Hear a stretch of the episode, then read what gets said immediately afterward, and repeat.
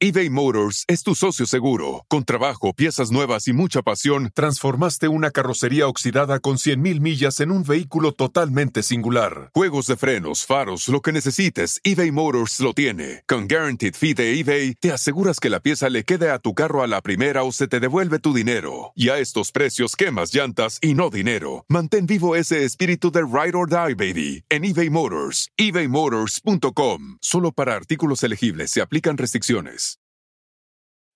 When you need mealtime inspiration, it's worth shopping Kroger, where you'll find over 30,000 mouthwatering choices that excite your inner foodie. And no matter what tasty choice you make, you'll enjoy our everyday low prices, plus extra ways to save, like digital coupons worth over $600 each week. You can also save up to $1 off per gallon at the pump with fuel points. More savings and more inspiring flavors make shopping Kroger worth it every time. Kroger, fresh for everyone. Fuel restrictions apply.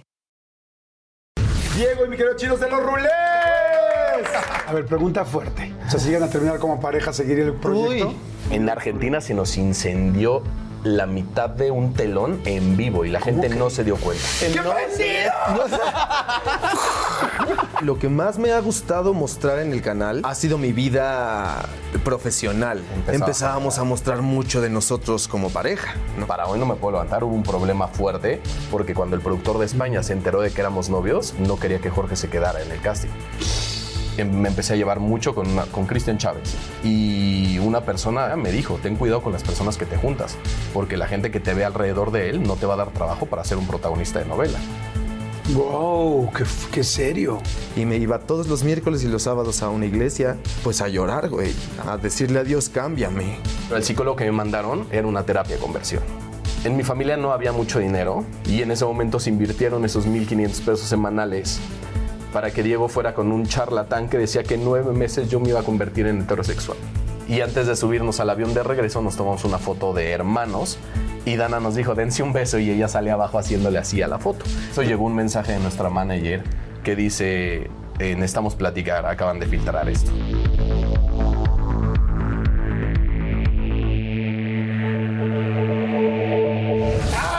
Mucho gusto porque los quiero desde hace muchísimo tiempo. Tengo el gusto de conocerlos. Tenemos el gusto de conocerlos porque somos ahora sí que, que producciones hermanas. Este, tienen muchos premios. Premio Revelación Kids Choice Awards 2017. También eh, el Premio Revelación Digital 2 Awards. Style Favoritos en los Kids Choice Awards. Couple Goals de los MTV Meow. Este, Style Favoritos en los Kids CA USA. O sea, no, no, no, no. Es una locura y me da mucho gusto que estén aquí. Diego y mi querido Chinos de los Rulés. Los Rulés, ¿cómo están, Ah, bien, amigo. Bien, amigo, Contentos. contentos. Qué Feliz de estar bueno, acá. qué bueno, muy contento. Ya nos hacía falta, ¿no? Ya nos hacía La Ya verdad hacía sí, falta. güey. La verdad sí. Ya hacía falta porque además ustedes fueron de los, pues no sé si de los, no, no de los primeros, pero sí como de la segunda generación de creadores fuerte que empezó a trabajar durísimo y que de repente empezamos a ver videos con no miles, millones de, de views y muy buenas ideas y cosas diferentes. Y cuando empezaron Kenan Gabo, Dana.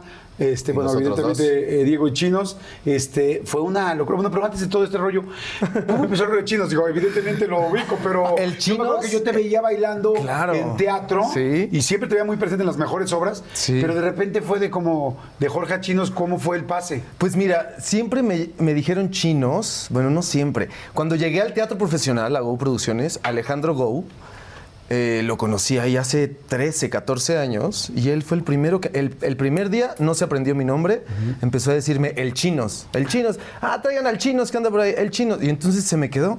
Cuando llegué al internet o al radio, en Exa, Ajá. ahí pues la gente me empezó a decir chinos. No es algo que yo haya impuesto así, Ajá. en realidad no tiene tanto tiempo. ¿Y, y realmente si eres así de chino? Sí, así o, o sea, no es este, no hay una No es base. no es- no es base del base. Mira, de la no, güey, así es mi pelo. O sea, desde siempre. Desde siempre, sí. Mi es que papá se ve lo tiene muy chingón, igual. es que parece verdaderamente de comercial. Gracias, amigo. Bueno, eh, eh, mi papá lo tiene así, pero él obviamente lo tiene corto, se lo cepilla, entonces no se le ve tan, tan rizado, pero yo tengo el cabello. Y sí me ayudó mucho al principio, porque la gente, justo como tú dices, en las obras de teatro que yo empezaba a bailar hace Sí, algunos era muy años, notorio. Era muy notorio. Y me iba bien, fíjate, llamaba la atención de los productores, de la gente que escogía los bailarines por el cabello. Y ya después obviamente iba pasando todos los filtros. Claro. Pero dicen que cuando vayas a un casting lleves algo, ¿no? Que llame la atención, Claro. que tengas una característica para lucir entre tantos. Y además, los castings de bailarines, que a veces van 800. Por ejemplo, yo hice casting para Hoy No Me Puedo Levantar la primera temporada de Ajá. Alejandro Gou. Éramos 800 hombres 800. audicionando. Sí, es una Que, locura. que el ensamble terminó siendo de cuántos, como de 15? Son 20, 20. ¿no? Son 20. 7 y 7 titulares y 3 y 3 suplentes. Yo me quedé dentro de los suplentes. Ok. Dentro de esos tres suplentes. ver, pero pregunta nada más, es que imagínense nada más esto. Ahorita ya vamos a dar oficialmente el banderazo, pero imagínense nada más esto. Siempre he visto eso, ¿no? Cuando de repente veo el detrás de cámaras de DC de Michael Jackson, del concierto de Madonna, de tal, y ves a tanta gente que quiere ser, porque yo me acuerdo, y ahorita voy, voy- voy con Diego, pero yo me acuerdo que cuando te veía chinos bailando, decía, "Puta, qué manera de bailar, o sea, Gracias. verdaderamente cuando alguien hace algo profesional, es en serio, ¿no? Entonces, ¿Cómo es un casting cuando llegan 800 personas? ¿Quién se quedan? ¿Cómo pasan? ¿Cómo les hacen las- los pasos? ¿Ya, ¿Ya te los llevas aprendidos o cómo es? No, normalmente, mira, para, la- para el teatro. poco, perdón, para pasa por- entender. salud, Salud, comencemos. Salud en casa. Salud, por casa. favor, porque mm, hay que soltar la lengua. Bueno, este, los castings que yo he hecho, todos como bailarín, han sido de comedia musical. Entonces ahí normalmente pues hay una hora, ¿no? Normalmente dividen entre hombres y mujeres o dependiendo la característica para la que te busquen. Si eres bailarín y haces acrobacia, si eres bailarín y haces zancos, este, si, lo que sea, ¿no? Si tienes saltos, si eres bailarín de ballet, de jazz, de ¿Y tú en qué categoría estás? Bailarín, zancos y chinos. Y, y- y- y rizo perfecto. rizo Rizo perfecto. Exacto. Y, me quedaba, amigo. Ahí lo ponía. Entonces los dividen. Los divide. Normalmente llegas al casting y hay comúnmente está el coreógrafo del- de la obra de teatro y algún capitán de danza, algún asistente de coreografía que son como monitores. Entonces llegas. eh, te registras, tienes que calentar tú solito normalmente si es que el coreógrafo no quiere ver el calentamiento, tú calientas, estiras, todo estás listo y el coreógrafo llega y en un lapso de minutos, 10, 15 minutos, monta la coreografía, pero montarla es me paro aquí, ahí están todos, véanme, ¿no? Bailan los monitores, esta es la coreografía, 5, 6, 7, 8, se monta. Y normalmente dicen, vamos a pasar por grupos, dividen a toda la gente de, de aquí para acá, bailenlo, de aquí para acá, bailenlo, unas dos, tres veces y listo. Y En realidad, para Solo mí... están viendo todos en grupo. Sí, después de En eso grupo. ya pasan en grupos pequeños y los estamos viendo en el escenario. Lo difícil es aprenderte la coreografía, porque, por ejemplo, yo te puedo decir que soy un bailarín que no tiene buena memoria y luego nervioso, amigo, y te están montando los pasos y además hazlos bien, bien interprétalos, no le cuentes, sonríe, vete sabroso, infla el bíceps, to- todas esas cosas, pues los castings se convierten en algo muy pesado, al menos en mi caso para los bailarines. Mi problema siempre es la memoria en los castings, pero pues es bajarle a los nervios y controlarlo y así. Después de eso, pasan todos por grupos, haz de cuenta ahora por seis, cada seis, enfrente de todos, del productor, del coreógrafo, del director, de todo el mundo. Y tú, Diego, que eres productor y que así se conocieron, este, ¿qué es lo que están esperando? ¿Qué es lo que estás viendo Es que para ver a quién eliges? Depende de cada una de las obras. Ajá. ¿Y sabes por qué yo me empecé a dedicar a ser productor? O bueno, a trabajar en producción justo por el miedo que me daban los castings. Yo estudié en el CEA en Televisa a los tres años y quería ser actor. Me gradué y todo y he hecho cosas, pero ese tema de los castings a mí nunca me... O sea, siempre me saboteaba yo mismo porque los castings me ponían muy nervioso. Y ahora que estoy del otro lado, peor. Creo que no volvería a hacer un casting justamente porque sé lo que se vive del otro lado del casting, lo que están buscando y es bien específico. Porque luego hay muchas personas que lo hacen increíble, pero ya nada más te vas por un aspecto físico o por algo. o necesito sea, una mujer muy blanca. O y hay necesito... siete. Y de esas siete, entonces ya dices, a ver, ¿y entonces quién hace una redondilla flit? Esas dos, pues ya quité a las otras cinco y ya nada más me quedo con esas dos. Y de la que mejor le salga eso, nos quedamos con una. Sí, es un es algo de admirarse de las personas que hacen casting, por eso duro, duro. Pero es el duro. día a día de la Claro, carrera, claro, ¿no? sí, la o sea, pero yo me imagino, porque si a mí me ponen una coreografía, este, pues yo me puedo tardar literal cuatro horas en aprender una coreografía. Si ustedes No, tienen no. que aprender en dos minutos. Yo, el payaso de rodeo, me tardé mes y medio. Y me sigo Y todavía, equivocando. y en esta parte, como que me- ya cuando hacen este pedo, digo, ¡ay, espérame, espérame, no me la cambies! Sí, va con los, con los básicos. Bueno, señores, vamos a platicar con los rulés, cosa que me da muchísimo, muchísimo gusto. Mi querido Chinos, mi querido Diego, gracias, bienvenidos. Han, eh, pues bueno, realmente tienen muchísimos seguidores, tienen muchísimo contenido, muchísimo, muchísimo contenido. Un contenido familiar, interesante, inteligente, difícil crear todo el tiempo, subir tantos videos, al mismo tiempo han producido también cosas muy importantes, son pues un poco los responsables de todas estas pues como shows o de gran parte de los shows de los influencers, ellos fueron como dijeron, vamos a hacer esto, se asociaron con Alex Go, empezaron a hacer cosas interesantes, la fábrica de chocolate, Charlie la fábrica de chocolates también fue parte de traerlos a México, sea, han hecho no solamente la parte de enfrente de la cámara, eh, sino también la parte de producción y eso me interesa muchísimo. Es que bueno, bienvenidos, ustedes ya saben cuál es la idea, tómense algo con nosotros, relájense, estamos tomando unos tres tequilitas, vamos a platicar, tengo ahí el libro de Love Roulette que vamos a platicar también y este y bueno, va a estar todo todo fantástico, pero a ver, vamos a arrancar por el principio. ¿Qué pasó? ¿Cómo empezaron eh, los rulés? Porque en un principio pues eran cuatro, ¿no? Decía yo, Gabo, eh, Dana, Dana. y evidentemente ustedes dos. ¿Cómo empezaron, Diego? Fuimos cuatro. Eh, Hoy no me puedo levantar es una obra que nos unió definitivamente y ahí empieza todo.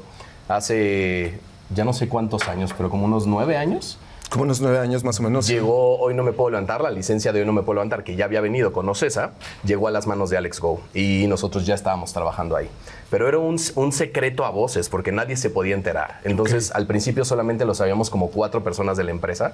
Jorge no estaba en esos cuatro. Y era un proyecto muy ambicioso el regresar a una obra que había marcado a la generación entera y que había hecho muchísimo dinero porque había estado mucho tiempo. Y ahora Alex la quería renovar junto con eh, el socio de España. Y ahí empezó todo porque para la segunda temporada, Dana Paola fue al, al final de la primera temporada y terminando el primer acto se subió a la oficina de Alex conmigo y con su papá, que era su manager en ese momento, y dijo, yo soy su María. Se acabó, corran a las demás. O sea, yo, quiero, yo quiero ser la protagonista Yo de quiero esta ser obra. la protagonista de esta obra. ¿Ya había hecho Wicked? ¿O todavía Ella no? iba terminando de Wicked, descansó como cuatro o cinco meses y la invitamos a ver el final de la temporada. Nos íbamos a ir de gira y no teníamos María para irnos de gira a toda la ¿Ustedes ya República eran Mexicana. amigos? No, o sea, nos habíamos topado en la vida, pero yo le llevo 10 años a Dana. Jorge, muchos menos. Entonces, como unos seis. Yo había sido bailarín de yo Dana. llevo como 40, ¿no?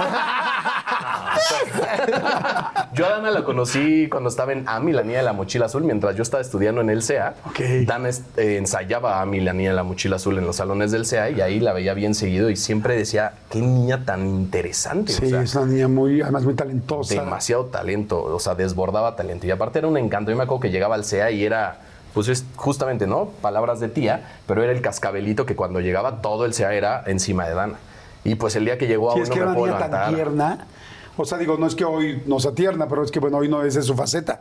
Pero yo me acuerdo de chiquito, no sé te acuerdas de una época de otro rollo que No, bueno. decía el perdón No y que jugaba y que. El, y yo el- era el como. co- el coche que habla en, en otro rollo, yo lo vi 60 Sí, veces. sí, sí, sí, no, es y su chofer sigue siendo el mismo. Sí, ¿En serio? Sí. No manches. Sigue ahí, ahí Sigue sigue. ahí. Es una gran Oye, bueno, persona. entonces te dices, yo quiero ser su María. Y exacto, y Jorge y yo ya trabajamos en Hoy No Me Puedo Levantar, igual que Gabo. Gabo trabajaba con nosotros en la parte de staff, era nuestro stage manager, además de muchas otras cosas.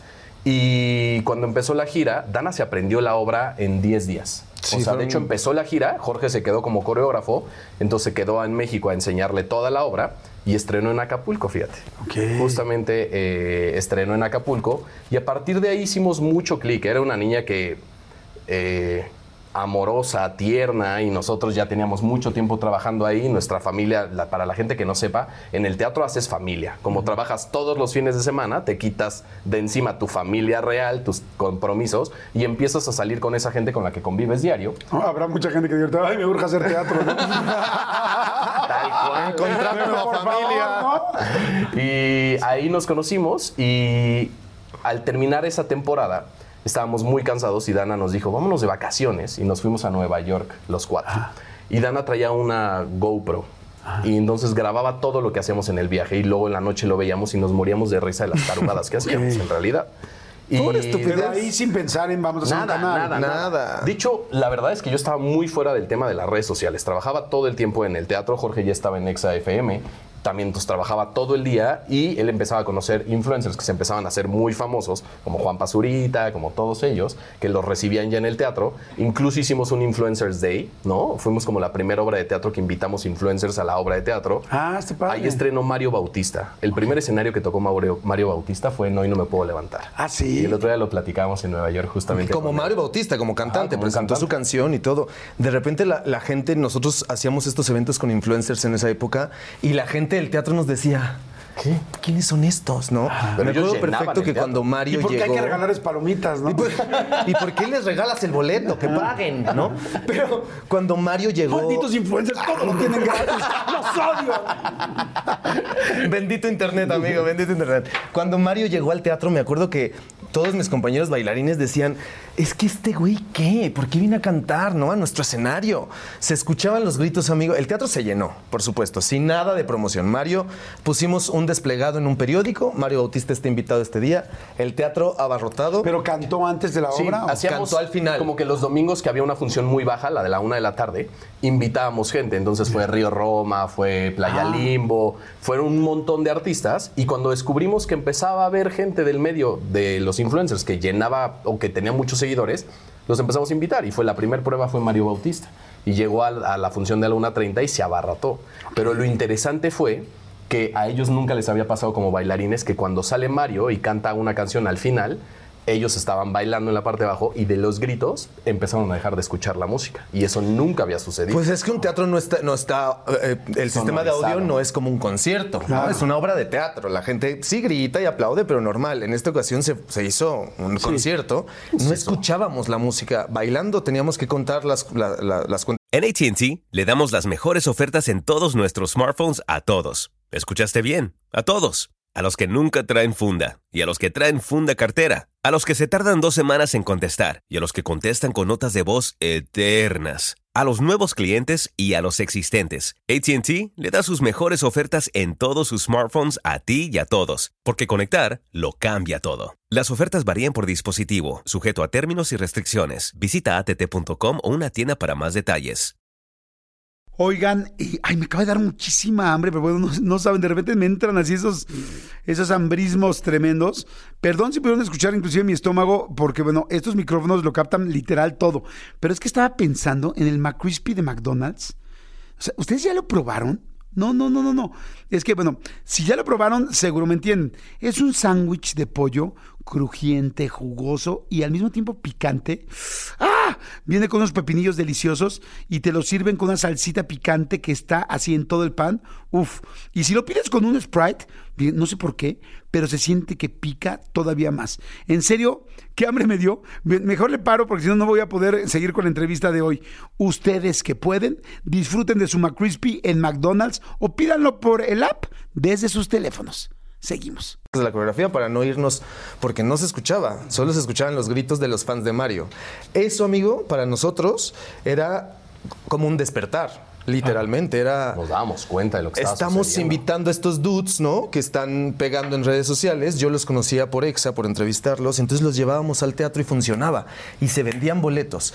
Y nosotros decíamos sin publicidad, pero en realidad la publicidad Era ellos. ellos mismos, En anunciándolo redes. en sus redes. Pero a ver, está- hoy, hoy es muy común. Hoy estamos en YouTube. En ese momento No, no, era completamente nuevo. y eso fue un despertar para nosotros. También ahí empezó como esta, este rollo de Conciencia. de entender que el Internet era poderoso. Claro. Y por supuesto Dana, que era mucho más joven que nosotros, no estaba llena de trabajo como nosotros de producción y de radio y todo. En ese momento solamente estaba muy interesada y se compró su camarita y nos empezó a grabar en ese viaje a Nueva York. Se hizo un juego. Nunca, o sea, nunca dijimos, Nunca, nunca. ay, vamos la cámara porque queremos ser youtubers. No, no, no, no. Era grabarnos como amigos. Regresando a México, cuando vimos los videos, fue cuando dijimos, oigan, Y si hacemos está muy esto, cagado, está, la gente le va a gustar. O sea, yo ya tengo algunos seguidores en Twitter por el radio, evidentemente Dana es muy conocida, ¿no? La gente que nos está conociendo en el teatro, creo que podemos eh, armar algo bueno con esto. Y desde el principio sí, nosotros no somos la típica historia del influencer que dice, subí un video y pegó, ¿no? Y ya, me- en realidad no. Sí, siempre grabamos con conciencia, con una gran edición, ¿no? Nosotros la considerábamos así, con, eh, con estrategia, queríamos pegar, queríamos llegar a ese nivel de que veíamos que existía Mario Bautista, Juanpa, los polinesios, ¿no? Y, y lo veíamos y decíamos, ah, de este lado también se puede, solamente hay que pasar a, a otro lado, ¿no? Dejar En mi caso, yo dejar de buscar televisión y dejar de buscar todas estas cosas y entonces apostarle por un medio que está nuevo y que además no es que nadie me haya abierto la puerta o que me la haya cerrado en el internet, solo ahí estaba y yo lo tomé. Claro. Para Eso fue nosotros un- era fácil, además, porque teníamos un medio de producción impresionante. Nuestros primeros videos se grabaron, bueno, no nuestros primeros, casi la mitad de nuestros videos se grabaron en mi oficina del teatro. O sea, la gente ahora lo sabe, pero ese pedacito de pared donde estaban las tres cabezas y eso era mi oficina. Quitábamos el escritorio, grabábamos en la mañana y después dábamos funciones y ahí empezó a surgir. El nombre surge justamente de la obra de Hoy no me puedo levantar. Hay un pedacito de la obra, de hecho lo hablamos en el libro, que ah, los personajes están buscando nombre para su grupo musical que van a formar y un chavo sale de la nada y dice, pongámosle Rulé.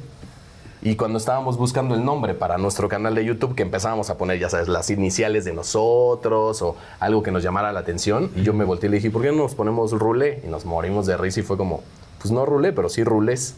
Y entonces a hoy no me puedo levantar, le debemos nuestro nombre. Ok. Literalmente, por Entonces- eso nos llamamos Rulés. La S es para que Nacho Cano no nos demande. ¿no? Sí, porque Rulé es de él. Oye, y entonces suben los primeros videos. Subimos el ¿Y de, de primer qué video. fue el primer video que se subió? como una presentación. También teníamos como esta conciencia de que Averdana es una estrella desde que tiene cuatro años. Y yo ya tenía un nombre como dentro de la producción. Yo ya trabajaba, no me dejarán mentir, con el Loco Valdés, con un montón de gente que ya también me daba como un poco de recelo el decir, pues me van a ver tirarme huevos en la cabeza en YouTube, pero después me siento y soy el productor de Hoy No Me Puedo Levantar y del Tenorio Cómico y de un montón de obras que me empezaba. Entonces, cuando, justo lo que dice Jorge, cuando empezamos a hacer videos, como que cuidábamos mucho que todo estuviera bien iluminado, cuidar a nuestra hermana, nuestra estrella que se llama Dana, cuidarnos a nosotros mismos. Y nuestros videos siempre fueron muy, muy cuidados, muy bien hechos como para, o por lo menos lo que nosotros queríamos.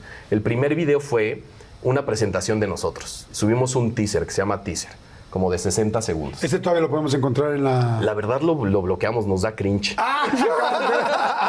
lo vemos y nos da cringe. Lo hemos puesto en videos de YouTube como reaccionando a eso, pero está oculto de nuestro canal. Sí existe, hay que sacarlo. Ah, si para tú lo para los buscas- días de la entrevista lo vamos a sacar para Ok. que la gente vaya Para que la gente lo vea. Y le fue muy bien, lo editó Dana en su celular. Literal, el primer video lo editó Dana en su celular mientras nosotros ya corríamos funciones de otra obra de teatro que se llamaba El joven Frankenstein. Nos lo enseñó y dijo, ¿qué onda? ¿Los subimos? Jorge ya había hecho el canal de YouTube. Jorge como que siempre ha sido la parte estratega del canal, ¿no? De estar en contacto con YouTube y estas cosas, de aprender a, a los fierros de YouTube. Lo subimos y en menos de una semana, justo el otro día hacíamos el cálculo, tenía 90 mil vistas. ¿Qué? Que para ese momento Sí, era muchísimo. Sí, no. Y eh. sobre todo que pues éramos, o sea, era un canal nuevo que no tenía Claro. movimiento. Y a partir Ya estaban de los polinesios, por ejemplo. Ya. Ya estaban los polinesios, pero pocos canales de YouTube, por ejemplo, llegaban al millón de seguidores. Ahí apenas empezaban a entregar las placas del millón y todo el mundo soñábamos con tener una placa del millón, ¿no? Ah, me imagino que es la época de Soy Germán, Sí, de Polinesio. somos, somos como la colita de esa generación, Eso es la- justamente. y al final entramos en esa generación. Y en algún momento me dijeron, pensaron, vamos a hacer lo que sea el contenido familiar, que puedan verlo los chavitos. 100%. Porque yo me acuerdo que desde el principio que yo sabía de ustedes, decía como que, ah, este es contenido que seguro mis hijos pueden ver, seguro. Sí, aunque decíamos un par de groserías durante. ¿Sabes qué pasa? Creo que, a ver, nosotros hacíamos al principio de YouTube, no nos dábamos cuenta de lo que estábamos exponiendo y no, no, no nos dábamos cuenta que la gente empezaba a, a querer conocer acerca de nosotros. Más allá si yo te hago un video para tus hijos y hago slime y se entretienen, pues la gente también empezaba a investigar o, o- o querer saber quién era ese chinito, si de quién estaba enamorado, si le gustaba a alguien, si no, qué relación había entre la actriz, el productor, el bailarín, el otro de staff, ¿qué- qué- ¿no? La gente empieza a, A preguntar. preguntarse, claro. No sabíamos que en internet preguntaban tanto y que se iban a interesar tanto. Entonces el contenido inicial que hacíamos nosotros lo veíamos como producir contenido para las familias. Después internet empezó a meter muchas leyes donde no se pueden decir groserías, no se puede fumar, no se puede chupar. No, no, no, no. ¿Quieres monetizar? Haz contenido safe, todo blanco, todo pa- como para niños. Sí, porque esto la gente no lo sabe, perdón que te interrumpa. Sí. Pero mucha gente así como que, no, es que en internet se puede hacer lo que sea. no, y en, este, y en Televisa y TV Azteca, ahí sí te tienen súper censurado. No, ¿Qué? No, hombre. sea, aquí hay que tener cuidado. Aquí hay que tener mucho cuidado. Con una palabra mal, la monetización se va. Todos lo sabemos. Y entonces, pues empezamos a crear contenido con esas directrices, con lo que eh, eh, el señor YouTube marca que está bien hecho. No nos dábamos cuenta todavía que la gente se empezaba a interesar por nosotros. Y un día se nos hizo chistoso pues empezar a hablar de nosotros, porque estaban todos estos tags de 50 cosas sobre mí, el room tour, mi rutina de la mañana, todas esas cosas que Internet tiene que hablan de las personas. Sí, el contenido es importante, sí, los productos que usas y todo, pero empiezas a hablar de ti. Y ahí es cuando todo cambió, amigo. Todo, todo empezó a cambiar. Y eso sí, no nos dimos cuenta. Un día decidimos, después de unos 3, 4 años de pegarle al internet y al teatro a la par, decidimos eh, hablar con Alex Go y decirle, Vamos a dejar el teatro. vamos a dejar el teatro. Eso fue como un divorcio, fue doloroso, fue...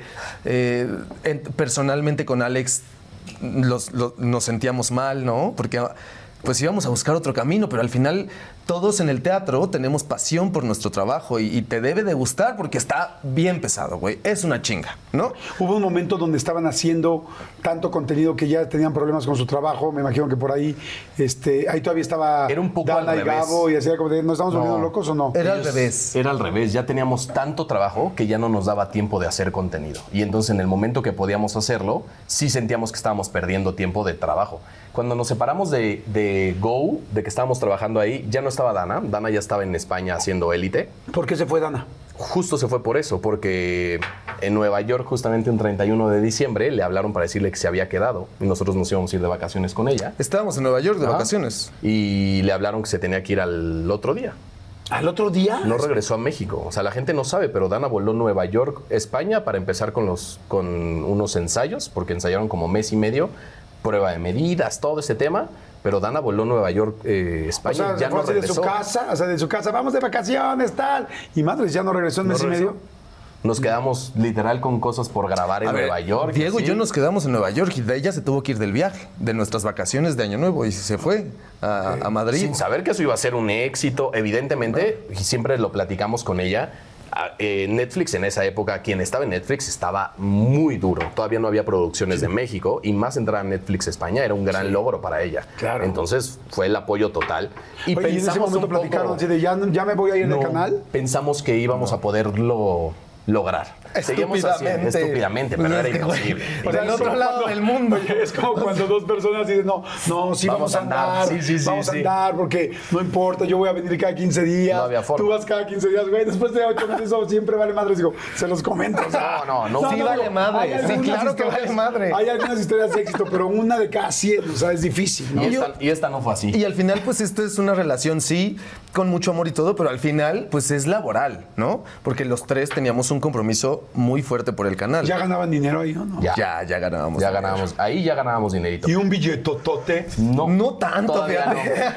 Todavía no. La gente piensa que se gana muy bien en Internet. Y a ver, sí se gana bien, pero hay que trabajar mucho, mucho, alrededor del Internet para ganar dinero. Gabo se había ido como a los cinco meses. Gabo fue el primero que se fue.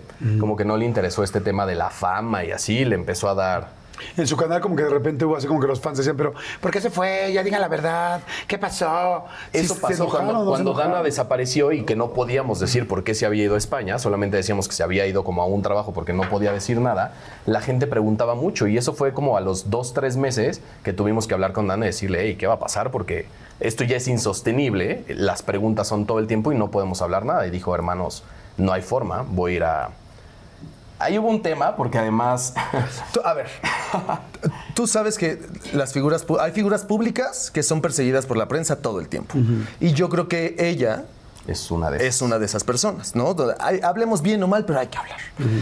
En esa época, pues era muy fácil que las personas a su alrededor o incluyendo la prensa no- publicaran notas donde los mejores amigos de Dana Paola nos dijeron esto, ¿no? Y pues ¿quiénes eran los mejores amigos de ella? Pues nosotros, ¿no? ¿Y Y por entonces qué dijeron eso? Ay, claro, sí, dices, güey, yo no estoy diciendo nada. Y al final estábamos en continentes diferentes, este, con managers diferentes, que gracias a Dios no son los que los de Los hoy, de hoy. ni los nuestros, ni los de ella, ¿no? Al final nosotros entendemos que somos a- estar aquí sentados, nos incluimos a los tres, te conviertes en un producto que está siendo expuesto. Y de eso mucha gente quiere absorber dinero, ¿no? Claro. Y entonces las versiones que a ella se le daban y que a nosotros se nos daban estando lejos eran Completamente completamente distintas y la gente nos empezó a poner en contra, incluso la gente del medio, de nuestro alrededor, de nuestros equipos de trabajo. Y fueron unos meses como muy ríspidos, no queríamos hablar de ella, la gente nos atacaba porque desapareció, la sacaron, claro. no ¿dónde dicen nada, ¿por qué no hablan? Y, todo era por un tema de chismes, que al final un manager encontramos que filtraba información y la filtraba en nombre nuestra. Y en algún momento sí hubo un problema así como entre Dana y ustedes. Decir, Sí, oye, claro. corazón, no yo no dije eso, no, pero tal, tal. No, claro, claro. Y era tal el dolor de eso que ni siquiera nos atrevíamos como a poderlo platicar. Solamente hubo un distanciamiento bien fuerte ¿eh? y que era muy doloroso para todos.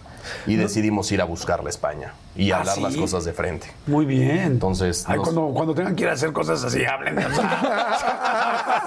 O sea, güey, por favor, yo les acompaño a aclarar. Le huimos un par de meses. Le huimos un par de meses y tuvimos que ir a hablar con ella y decirle, a ver, está esto, sacaron este chisme, la revista. En una ¿Qué versión revista- tienes? ¿Qué versión tengo? Ah, Saquemos las cartas y ahí se aclaró En todo. una revista decían la típica de fuentes allegada a E, pero las fuentes allegada aparecían en media portada y éramos nosotros. No decían nuestros nombres, pero ponían una foto de nosotros tres y eso era lo que a ella le vendían y hubo un distanciamiento bien duro, bien fuerte en ese sentido, que lo tuvimos que llegar y arreglar y darnos cuenta todos, abrir los ojos realmente de quién nos estaba rodeando y a sacar a esa gente de nuestras vidas. ¿Y en ese momento lo pudieron arreglar? Sí, Sí lo arreglamos, pero bajo condiciones. Y esas condiciones para los tres perduran. Siguen hasta el momento. Es, la verdad es que preferimos tener una relación mucho más en privado, ¿no? Claro. Porque es complicado, güey. Al final, eh, lo que dice la gente alrededor es, es muy complicado. Y si exponemos tanto una relación Claro. así, pues se, se convierte en algo insostenible porque la gente quiere siempre algo, ¿no? Y Ese día que platicaron, perdón que te interrumpa, terminaron así de abrazados y hermanos, todo No, bien. amigo, desde el momento que abrió la puerta de su departamento en España, de su piso en España, llorábamos y llorábamos porque Dana y nosotros siento que conjugamos en un momento muy importante en nuestras vidas. Dana estaba empezando a tomar decisiones como una adulta que empezaba a hacer eh, de su carrera, de un montón de cosas. Y nosotros ya estábamos más grandes y como que nos veía como una figura, siempre lo ha dicho y por eso me atrevo a decirlo, como una figura de, wow, se puede hacer lo que tú quieres en la vida, ¿no? Dedicarte a lo que tú quieres y echarle ganas a eso. Y los tres siempre hemos sido muy trabajadores, entonces tenemos un complemento de amistad y de hermandad muy grande que evidentemente en el momento que te ves te das cuenta de las situaciones. Y eso sucedió en el momento que abrió la puerta de su piso. Nos abrazamos, lloramos un montón, platicamos horas y terminamos yéndonos de fiesta ese día a disfrutar de la vida tal cual, Qué bueno. a disfrutar del proyecto que ella estaba creando. Yo creo que el primer punto fuerte fue la salida de Dana. El día que decidimos hacer la salida de Dana teníamos miedo, evidentemente sabíamos que ya tenía muchos fans ella y que no sabíamos si se iban a ir de nuestro canal por ya no estar Dana. Y ese ¿Y? día, ese día fue el día que más seguidores perdi- hemos perdido en el canal, No. pero el día que más hemos ganado. O sea, perdieron muchos y ganaron muchos Ganamos nuevos. más Ah, ganaron más. de lo que se fue. sí, ah, Fue no impresionante ese día. más del 100% de los que se habían ido regresaron, o más bien se sumaron. Se sumaron y.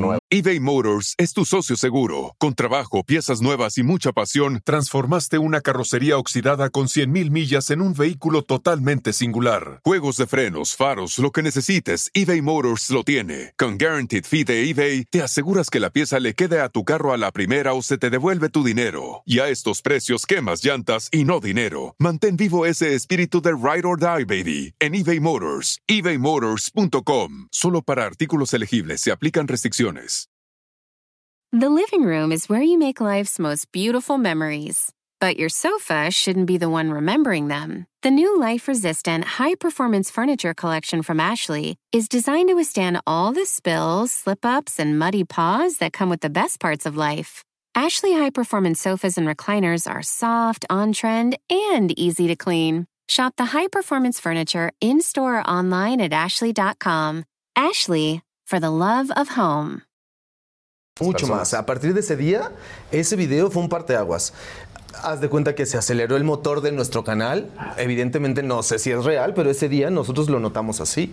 Y también tomamos una decisión que era, en vez de subir un video a la semana, que era lo que estábamos subiendo, era subir tres a la semana. Claro, teníamos que aguantar el golpe. Claro. Y también la gente quería más contenido, ¿no?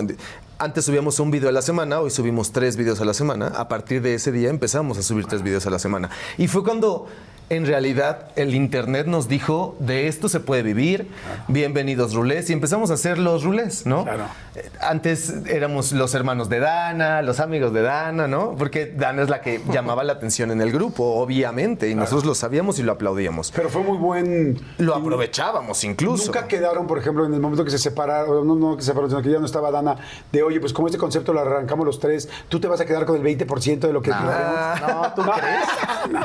No, en esas cosas siempre hemos sido muy... Claro, es que al principio no dejaba, o sea, en realidad le invertíamos más dinero de lo que dejaba. El hacer es la producción que O sea, nosotros hacíamos. de- Sí, sí, sí, fue como, gracias Ah, qué bueno, ¿no? Oigan, una vez que empiezan con toda esta nueva etapa de ustedes, ¿cuál, ¿cuáles son sus videos favoritos o los videos que más, le produ- que más produjeron o que más les gusta? Que dices, wow, esta vez le hicimos algo que a mí me encantó. A veces no es el que más dinero costó, a veces el que mejor resultado dio. Cada uno debe tener un favorito. Híjole, para mí lo, lo que más me ha gustado mostrar en el canal ha sido mi vida profesional, ¿no? Como bailarín. Estuve en- hice un reality show en Univision, hice Mira quién baila, y durante dos meses que duró el reality show, el canal se convirtió en el backstage, en el behind the scenes de Mira quién baila. Y, y poder mostrar eso fue increíble, porque por fin podía hacer un contenido que cruzaba mis- mi pasión, ¿no? Al final, pues vengo del teatro, de las tablas, soy bailarín y todo, y en este proyecto pude juntarlo y mostrarlo era lo que más me gustaba, pero también sin darme cuenta, al mostrarnos al 100% en esos videos, Empezaba a empezábamos a mostrar mucho de nosotros como pareja, ¿no?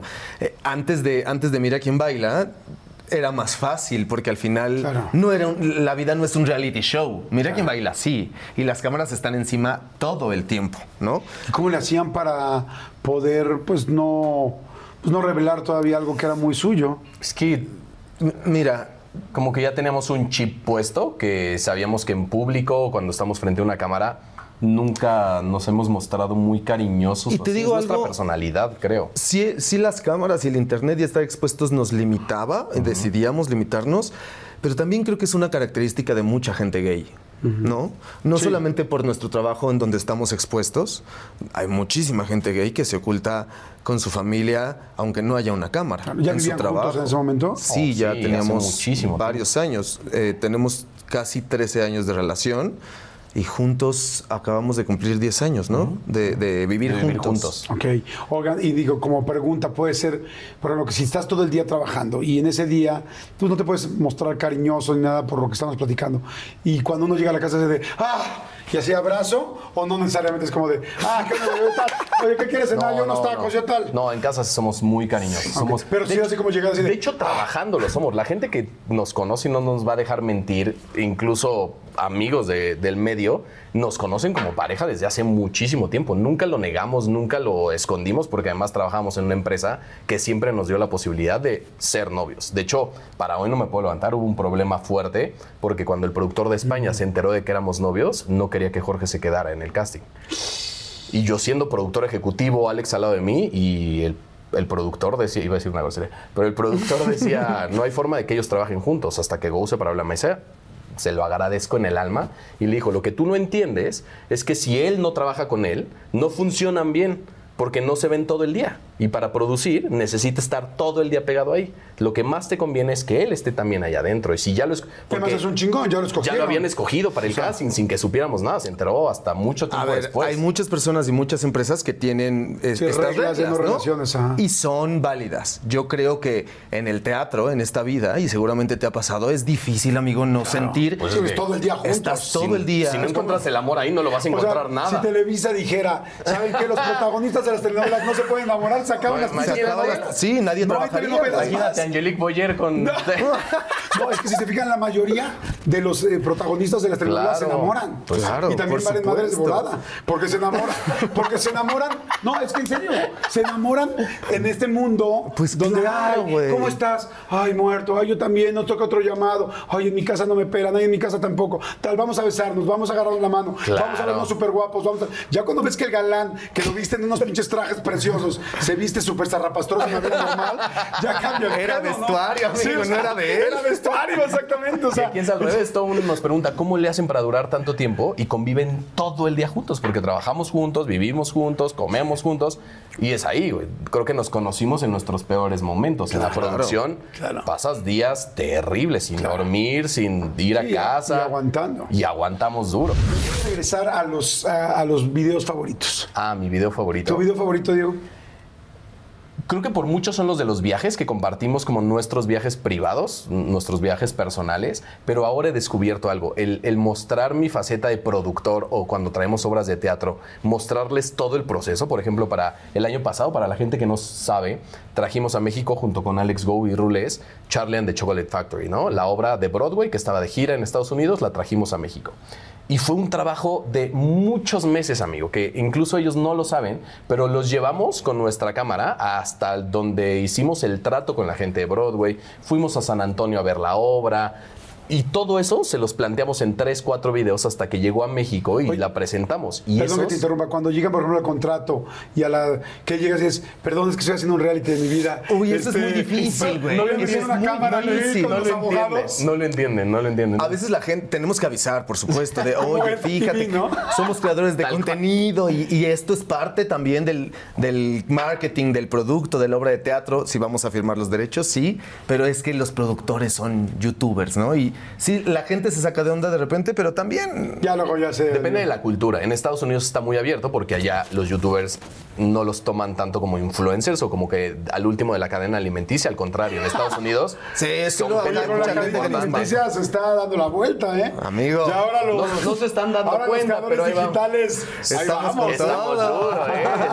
Sí, tal cual. Siento que, o sea, en México todavía falta un tiempo para que eso suceda, pero en Estados Unidos lo entienden perfecto, en Europa lo entienden perfecto. Pero gracias a TNG lo estamos. y a. Comple- No, es real, sí. Completamente. Sí. Y en Estados Unidos son muy abiertos a eso. Evidentemente hay muchas más reglas. Tenemos que blurear caras, no podemos sacar información eh, confidencial y eso, pero a la gente le interesa ese tipo de contenido porque no se imaginan cómo es traer a 120 personas de Estados Unidos, hospedarlas, pagarles absolutamente todo para dar dos, semanas de funciones en México de Charlie and the Chocolate Factory. Y eso, esos son los videos que ahorita a mí más me gusta hacer.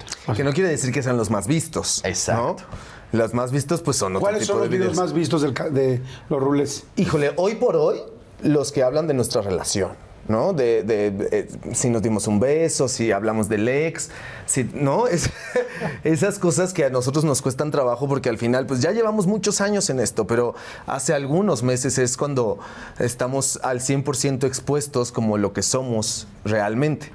Esos son los videos que hoy por hoy tienen más muy vistas, bien. ¿no? Les- le- a la gente le interesa. Y ojo, a mí me gusta, nos, nos gusta mostrarlo, está bien. Claro, pues sí, porque estás hablando de tu vida, nada más de la parte que no habías podido hablar, ¿no? Pero- ves cuando, pero ha sido un cuando proceso, abres la puertita, se tratan de meter más de lo que quieras. Y entonces empieza a llegar gente que habla de más o que ni siquiera somos nosotros, ¿sabes? Hay gente como alrededor que empieza a agarrar eso y lo empieza a tratar de, de monetizar. Pues es que creo que la libertad del Internet llega a todos sus niveles y hay gente que está de acuerdo o no con lo que tú muestras en tu canal. Claro. Y la homofobia es dura, ¿no? Por ejemplo, ese es un tema importante, ¿no? Que no solo hoy, sino eh, con anterioridad, el ser un hombre que no mostraba una relación con una mujer era eh, motivo de ataque y eso era Terrible. terrible. Y sigue siendo muy fuerte porque yo, por ejemplo, bueno, yo pues llevo trabajando 30 años en este medio, pues para mí, pues jamás, o sea, yo difícilmente he conocido a alguien con homofobia en nuestro medio, ¿no? Claro. O sea, Yo- bueno, yo- fíjate que a mí me pasó completamente lo de, y voy a decir las cosas como son. Yo estudié los tres años del CEA, en el Centro de Educación Artística de Televisa. Y a mí en primero del CEA, en una de mis evaluaciones, em- me empecé a llevar mucho con, una- con Cristian Chávez, que todavía no salía del closet oficialmente, porque a él también lo desclosetaron de una manera terrible, y es un gran amigo que queremos un montón. Y una persona que creo que ahora ya no trabaja en el CEA me dijo, ten cuidado con las personas que te juntas, porque la gente que te ve alrededor de él no te va a dar trabajo para ser un protagonista de novela. wow, qué, qué serio. Imagínate a mis 18 años o 19 años pasando por la etapa en la que estaba pasando, porque justamente en esa época fue cuando salí del closet con mis papás, que estaba pasando por ese tema de que no me aceptaban y que yo ya me sentía completamente fuera del closet, que en la misma escuela donde yo soñaba salir en una telenovela, me dijeran como, hey, qué bueno que te lleves con él, pero que no te vean aquí adentro, porque pues puede ser perju- o sea, perjudicial para tu carrera. Tú dime si hoy por hoy, en el 2023, aunque la gente crea que no, claro que existe. Claro. Y es muy fuerte, porque sigue habiendo comediantes que hacen comedia a partir de burlarse de ser gay, que ahora está completamente mal visto. Pero fíjate que es muy interesante lo que acabas de decir también, porque yo dije, creo que ya no hay, o yo sentiría que es como mucho más abierto el tema gay y que no hay homofobia. Claro, hay un elemento importante. Yo no soy gay. Entonces yo no he sentido nunca ese ataque.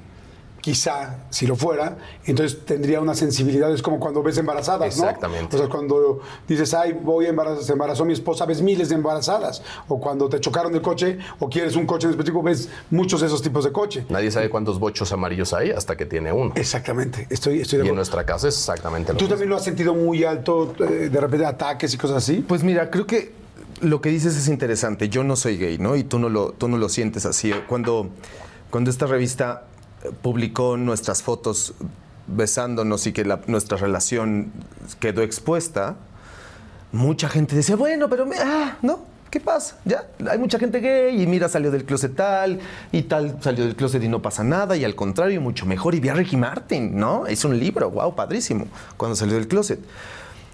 Pero la homofobia empieza en ti, empieza en tu aceptación. Qué interesante. No empieza en lo que el, demás el- Sí, la el- homofóbico me diga a mí.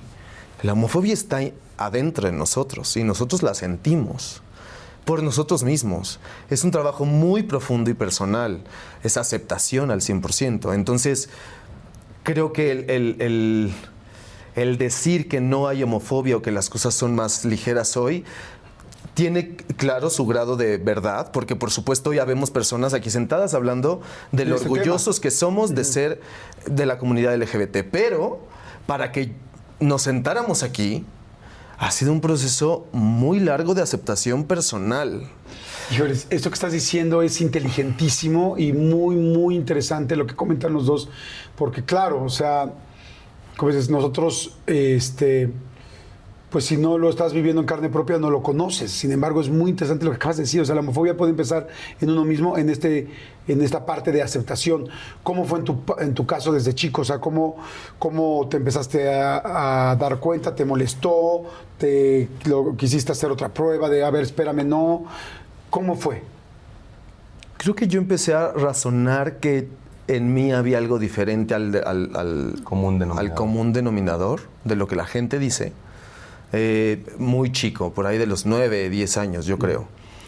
Pero hasta los 15 más o menos es cuando, por supuesto en la adolescencia, y justo cuando empecé a bailar, cuando decidí encontrar algo que me hiciera sentir bien, eh, ahí conocí gente que era muy libre y que expresaba su sexualidad al 100%. Y ahí empecé a entender que había algo diferente en mí, ¿no? Aunque yo no me sentía diferente, yo me sentía exactamente igual Claro, que los pues, demás. ¿cómo te vas a sentir diferente si eres, pues, Si eres tú. ¿No? Ajá. el mundo lo ve diferente, entonces entiendes que te están viendo de manera distinta. El confrontamiento duro fue, por supuesto, llegar a, a mi familia, ¿no? Yo, yo pensé que las cosas iban a estar tra- tranquilas, pues es que son tus papás, ¿no? Es la gente que te ama y es la gente que siempre está contigo para las buenas y las malas, ¿no? Son tus proveedores, son las personas que te dan tu casa, tu amor, tu, ropa, tu edu- educación, todo. Y cuando yo se los expresé a ellos, ahí vino la primer pared muy dura, muy fuerte. Ah, cuando logré entablar una comunicación con ellos, que fue muy rápido, ellos encontraron unas cartas que un chico me mandó en la secundaria. Eh, y obviamente se pusieron muy alterados, muy locos. Ellos son, mi familia es una familia religiosa, son cristianos. Entonces la religión, claro que es un estandarte en contra de la comunidad bien duro y que se puede utilizar y, decir, no, porque Dios dice que, ¿no? Y por supuesto en esa época, que muy vulnerable, en la adolescencia, pues para mí fue un como un castigo a mí mismo. Y, yo me quise ocultar y decir, tienes razón, Paima, no es cierto, yo no soy gay, no es Ready for a new and exciting career challenge? At DHL Supply Chain, you're part of a team committed to creating innovative solutions for some of the biggest brands in the world. We're recognized as a best place to work, where people are valued, supported, and respected. DHL Supply Chain is hiring for a wide range of salaried operational and functional roles. Previous experience in logistics is welcome, but not required. All opportunities, no boundaries. DHL Supply Chain. Apply today at joindhl.com. eBay Motors es tu socio seguro. Con trabajo, piezas nuevas y mucha pasión, transformaste una carrocería oxidada con 100.000 millas en un vehículo totalmente singular. Juegos de frenos, faros, lo que necesites, eBay Motors lo tiene. Con Guaranteed Fee de eBay, te aseguras que la pieza le quede a tu carro a la primera o se te devuelve tu dinero. Y a estos precios, quemas llantas y no dinero. Mantén vivo ese espíritu de Ride or Die, baby, en eBay Motors. ebaymotors.com. Solo para artículos elegibles se aplican restricciones. Esto estaba confundido, esto no es real, este, yo no soy así y me clavé en la religión. Me hice un adolescente muy religioso y me iba todos los miércoles y los sábados a una iglesia, pues a llorar, güey, a, a pedir perdón por lo que sentía, a decirle a Dios, cámbiame, porque esto no está bien, porque, porque no me quiero sentir así, porque quiero ser normal, porque quiero tener una familia, ¿no? En ese momento pensaba que no podía tener una familia. Eh, y durante un año, un año y medio más o menos, en mi cabeza vino él, se te quitó la gripa, güey. Ya nada, ya, ya, a mí se me quitó. Yo ya no soy gay. A mí ya no me llaman la atención los hombres, puras mujeres. Y me hice un, un, un dude rebelde con muchas novias, este, dejé de bailar, dejé de encontrar mis pasiones, subí muchísimo de peso, empecé a enfiestar, ¿no? Común, normal de un adolescente que está buscando, em, pues no ver la realidad de Ajá, las ir cosas. en contra de, la- de- de tu naturaleza. Ajá. Mis papás me acuerdo que cuando lo hablo con ellos, ellos lo, lo recuerdan diferente, porque claro que les duele, pero yo lo tomaba como un castigo. Fue, fue un año, un año y medio sin dinero, sin teléfono celular, sin llaves de mi casa, este, donde iban por mí a la escuela, me recogían a la salida, no podía tomar ninguna otra actividad, estaba encerrado todos los días en mi casa. Porque claro, una actividad artística era para gays. Claro, yo ya empezaba, a yo ya bailaba y claro que eso es de maricones, el cabello largo, claro, por eso traes el cabello largo, porque quieres ser mujer, ¿no? Y todas esas cosas para mí eran pues todo mentira y nada cuadraba y al final lo único que había en mí era que para mí no eran niños, sino era, no eran niñas, y no eran niños, y era la única diferencia. Todo lo demás para mí era normal, pero a partir de ese día todo cambió.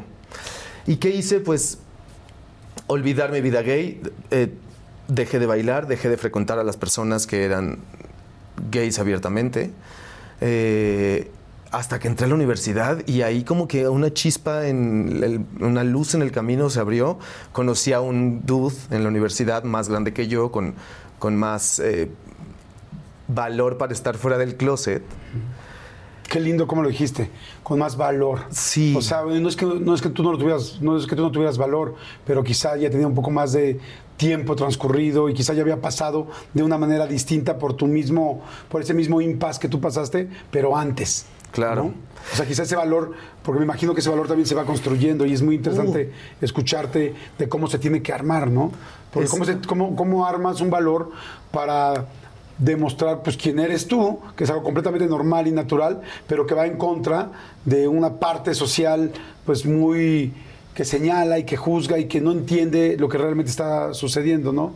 Pero perdón, te interrumpí. Creo que ese valor, por ejemplo, en mi caso se ha, se ha formado, amigo, por, a lo largo de los años, desde esa época de adolescente, de, cuando empecé a estudiar la universidad y, y esas cosas, y se han abierto millones de puertas hasta hoy, después de a mis 35 años de, de- de decir, hola mundo, soy gay, tengo una pareja, estoy feliz, tengo 13 años enamorado de un hombre,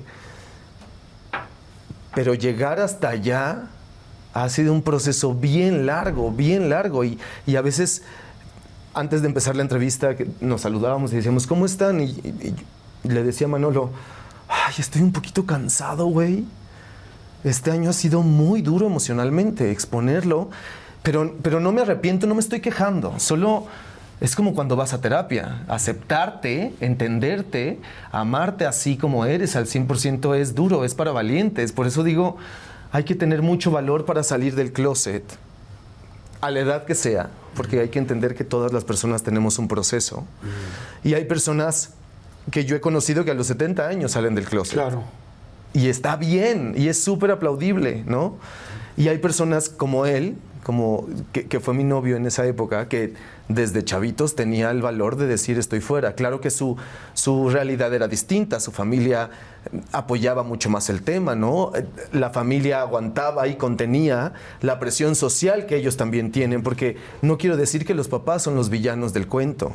Creo que todos somos víctimas de una homofobia compartida, porque ellos lo hacen porque te aman, ¿no? Claro. Ellos te quieren proteger, ellos no quieren que sufras, ¿no?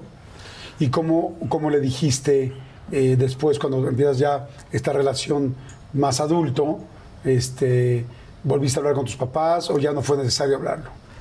No, no volví a hablar con ellos porque al final del camino en mí se formó un miedo muy duro hacia que me rechazaran. Pues porque como, lo repito, son tus papás. Sí, y ya lo habían hecho, eso es lo más valioso que tienes. Y lo sea, no hay hicieron- nada más valioso que tu familia. Lo hicieron de una manera, pues, que para mí fue muy grave, ¿no? Al final fue duro a esa edad sentir rechazo por lo que eres y por lo que además yo también estaba descubriendo, tampoco yo estaba al 100% seguro, ¿no? Tenía 15 años, güey, o sea, eh, y no lo volví a decir nunca. Me quedé calladito. La vida continuó, terminé esa relación, empecé otra, terminé esa relación y conocí a Diego. eh, empezamos una relación, ¿no? Pero al- a la par de que yo conocí a Diego y empecé esta relación mucho más madura, ¿no? que, que las relaciones juveniles de en la adolescencia, de- durante cuando eres estudiante y eso, esta ya era mucho más formal, mucho más formal, ya estábamos trabajando, ¿no? Eh, yo ya me sentía todo un hombre, pero la carrera artística que estaba iniciando era una tapadera preciosa a- ante mi familia y ante el mundo. Porque Diego primero era mi jefe, era el productor, ¿no? Yo por eso lo invitaba a mi casa, Claro. de Navidad, a cenar, pues porque era mi jefe. Claro. Te voy a interrumpir ahí un segundito para empezar con esta historia. Claro. Y ahorita me gustaría que las La juntemos. vamos a unir, La vamos a unir. Ahora me voy con Diego. ¿Cómo fue en tu caso, hijo? En Y mi- ahorita nos juntamos. En mi caso, aunque si bien no es una familia tan religiosa, evidentemente tienen una religión, son católicos, mi mamá sí es mucho más creyente. Eh, viví rodeado toda mi infancia de comentarios homófobos, de risa, ¿no? Porque justamente lo que te decía, al final lo que nosotros veíamos en la televisión, que en ese momento era como el medio de comunicación más grande, eran solamente comediantes que hacían comedia a través de, de, ser gay y eso es chistoso, ¿no? O sea, Gustavo Munguía y el No Soy Niña, yo creo que no ubica el dolor que le puede causar a un niño que se siente de esa forma, ver que causa risas en un domingo familiar porque haga eso, cuando tú te sientes así justamente y que recibes esos comentarios en la escuela. Es, es duro, es, la gente no se da cuenta de lo que puede llegar a pasar. Había una persona dentro de mi familia que era gay y lo nombraban en nombre femenino, pero no en su cara, ¿no? Era como, va a venir tu tía esto, y era como... Y eso te va cargando todo el tiempo en la cabeza de decir, yo no puedo decir que soy eso, porque yo no quiero que me digan Diega, yo no quiero que digan, ahí viene tu tío, la Diega, ¿no? Eh, y entonces fue ocultarlo, fue ocultar cómo era, ocultar mi sensibilidad, ocultar un montón de cosas que siento que tampoco me dejaron exponenciar mi, mi creatividad, mi sentimiento en muchísimas cosas. Eh, y nuevamente lo digo, creo que no es, no es un error de los papás, es un error de la sociedad completa que te trata de, de ac- de acompañar y de que no, no llegues a esos niveles. Eh, yo salí del closet a los 18 años con mis papás porque mi mamá se empezó a dar cuenta de que empezaba a tener relaciones con, o sea, a ver niños que no veían niñas y leyeron un diario que tenía del CEA, del Centro de Educación Artística, donde escribía todo lo que, lo que yo sentía y decidieron que era buena idea leerlo. Y ahí se dieron cuenta de que era gay. Y un O domingo... sea, perdón, ambos fue un poco parecido. Sí. Por las cartas que te había mandado de la persona con la que salías y por el diario. Tal cual. Y fue exactamente lo mismo que nos pasó hace menos de un año, que expusieron una relación por sus calzones, ¿no? Con, con ese derecho que no tenían. Y un domingo en la noche me sentaron en la sala familiar de tele a decirme, dime la verdad, ya sabemos. Y yo le decía, ¿ya sabes qué? Pues dime la verdad. Y le decía, "Ah". Y no sé de dónde Jordi salió un- una fuerza dentro de mí para decirle, ah, listo, ya llegó el momento, ¿no? Que sea lo que Dios. Y le dije, ¿qué quieren saber? ¿Que soy gay? Pues sí, soy gay. Pero no pregunten cosas que no vayan a querer saber, porque hoy estoy dispuesto a decírselos. Wow. Y me paré y fui y desperté a mi hermano, que estaba dormido ya en ese momento, y le dije como, hey, hay una ¿Menor? conversación, no es más grande. Tengo dos hermanos, mi hermana Cora, que me lleva ocho años, y mi hermano Memo, que me lleva seis. Cori ya se había casado y ya no estaba en la casa, entonces nunca tuvo idea de estas conversaciones. Yo creo que hoy se va a enterar. y mi hermano lo levanté y le dije, hey, como hay una, conversación interesante de la cual no te puedes perder. Y mi hermano llegó y se sentó. Tengo la imagen en mi cabeza, güey, como algo que nunca se me va a olvidar. Es un- una película. Y me senté y le dije, ahora sí, pues, ¿qué quieren saber? Y mi mamá me decía como, ¿pero cómo sabes que eres gay? Y le decía, pues de la misma forma que tú sabes que te gusta un hombre, yo. Siguiente pregunta. Y estoico, fuerte. Y fue como una hora de preguntas, de ver llorar a mis papás, de un montón de cosas, y yo fuerte. Y el único que no hablaba era mi hermano. Y después de un tiempo que nos quedamos como callados, empecé a llorar y me dijo, como que mi papá dijo como, no, ya ahí. Y me dijo, ¿por qué lloras? Le dije, porque me da miedo lo que esté pensando mi hermano. Y mi hermano me dijo como, hey, tú sabes que yo te amo, que evidentemente en mi cabeza había una historia familiar como una película donde tú ibas con tu esposa y tus hijos, íbamos de viaje, pero también en mi cabeza se puede cambiar eso a que vayas con tu esposo y tus hijos y yo no quiero que te hagan daño, yo lo único que quiero es que tú estés contento y como todo cool, la verdad es que eso fue algo que me alivió el alma. Y a partir de ahí empezó otra historia bastante, bastante dura, que justamente contamos en el libro y que nunca me había atrevido a contártela y a contarla y que hoy estoy dispuesto a hacerlo por esas personas. Ese libro está hecho porque yo le decía a Jorge, yo nunca tuve una imagen a la cual admirar, a la cual yo llegar con mi mamá y decirles que yo quiero ser como él y es gay. Y es un chingón en lo que hace y es trabajador y le va bien y no tiene enfermedades de transmisión sexual porque si tú dices que eres gay, lo primero que la gente piensa es que tienes SIDA, que estás contagiado de VIH, que tienes... Porque hay un estigma terrible de la sociedad, terrible acerca de eso. Y, fue duro en ese momento porque mi hermano lo único que me dijo es que quería que fuera un psicólogo para que yo estuviera tranquilo y yo acepté. Y yo no sé si él lo sabe, de hecho nunca lo he platicado con él. Pero el psicólogo que me mandaron era una terapia de conversión. Donde un español me decía que en mi familia no había mucho dinero, vivíamos bien, no nos faltaba nada, pero no era como que pudiéramos desperdiciar 1.500 pesos semanales para que Diego fuera a la terapia. Y en ese momento se invirtieron esos 1.500 pesos semanales para que Diego fuera con un charlatán que decía que en nueve meses yo me iba a convertir en heterosexual. No lo puedo creer, qué bruto. Y si bien lo hoy lo cuento con todo el sentimiento que tengo, sé que soy muy privilegiado porque a mí no me tocaron ni electroshocks ni un montón de cosas que hoy gracias a Dios está penado, pero que nadie debería de pasar por eso, ¿sabes? Que nadie debería de pasar por enfrente, pararte con un pseudo doctor a decirte que lo que tú estás sintiendo o lo que tú quieres ser no está bien, que es una enfermedad y que él te va a curar de eso. Y que lo primero que tienes que hacer es alejarte de todas las personas que sean así la verdad es que duré muy poquito ahí y no tengo mucho que contar porque no me acuerdo. Y lo bloqueaste un poco de lo insoportable que era el argumento, me imagino. Recuerdo muy poquitas cosas de esas terapias, muy, muy poquito. Y lo platicaba con mi terapeuta hace poco y le- me decía, pero tú quieres acordarte de eso y le decía, no, no, no estoy seguro, ¿sabes? Porque ahora lo poco que empiezo a recordar me duele muchísimo. ¿Y, y mejoraría, mejoraría en algo tu vida hoy recordarlo? No, justamente no. Lo único que sí es contarlo y decirle a esas personas que están pasando por eso que no está bien, que no tienes por qué pasar por eso, que inclusive la familia, por mucho que te ame y quiera controlar esa situación, no está bien que lo haga. Y que tú no escoges a tu familia, a ti te la pusieron. Y yo hoy, yo hoy hago a mi familia, yo hoy tengo familia por elección. Y los que se quieran unir, sean de mi sangre o no, está cool. Los que me acepten, está chido. Los que no, no son parte de mi familia porque no lo merecen, no, no va para allá. Y hoy lo puedo decir con todos los dientes y con todas las palabras, no está bien las terapias de conversión. No está bien que la gente te quiera cambiar por lo que sientes o por lo que seas.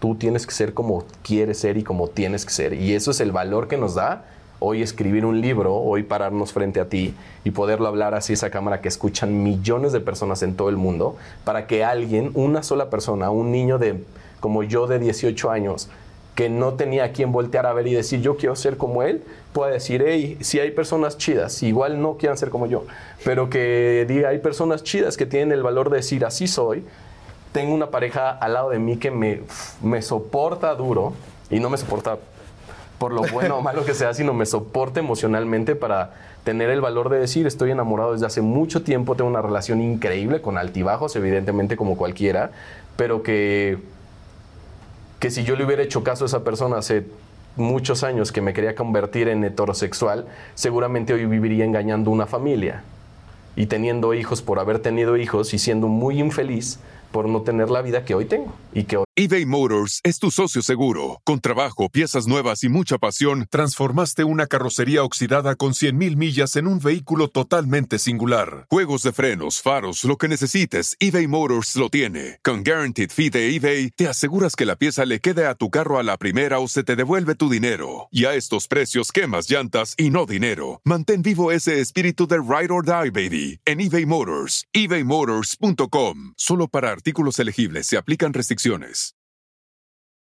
When you need mealtime inspiration, it's worth shopping Kroger, where you'll find over 30,000 mouthwatering choices that excite your inner foodie. And no matter what tasty choice you make, you'll enjoy our everyday low prices, plus extra ways to save, like digital coupons worth over $600 each week. You can also save up to $1 off per gallon at the pump with fuel points. More savings and more inspiring flavors make shopping Kroger worth it every time. Kroger, fresh for everyone. Fuel restrictions apply. Y soy muy feliz con eso. Hay que entender el proceso en el que están todos, no solamente la gente que es LGBT, sino también los familiares, los, los papás, todo el mundo. Hace rato me quedé con ganas de decirle a los papás que ven esto, que ojalá puedan leer este libro, que no se pierdan esos años con sus hijos, ¿no? Con eh, esos años del desarrollo de sus hijos. Diego y yo lo hemos platicado muchas veces. Eh, nuestra adolescencia nos hubiera gustado que fuera diferente. A mí me hubiera encantado poder compartir mis amores adolescentes, mi madurez en el, en el amor, en mis sentimientos con mis papás, ¿no?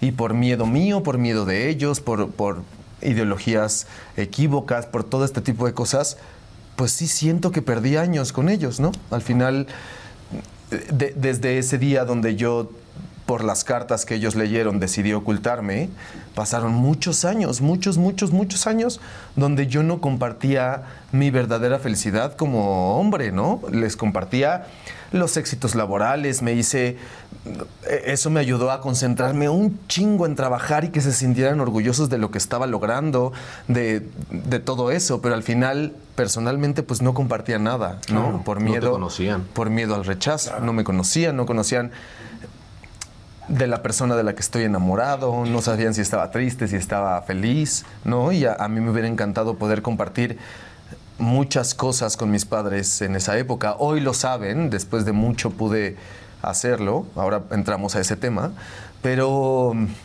yo invitaría a los papás a que lean este libro, a que entiendan muchas de las cosas que hay, que, que personas como nosotros mayores ya vivimos, pues para que no se repitan, para que no pierdan esos años de desarrollo con sus, con sus hijos, para que esos adolescentes se desarrollen al 100% y con toda la capacidad que tienen, no Claro. limitados a esconderse eh, de, de lo que están sintiendo y de lo que se están desarrollando, ¿no? Y abrir los ojos de la sociedad, porque si bien en las escuelas de pronto se da clases de educación sexual, clases de un montón de cosas, nunca se habla de una educación sexual para la comunidad LGBT y es completamente diferente, Jordi.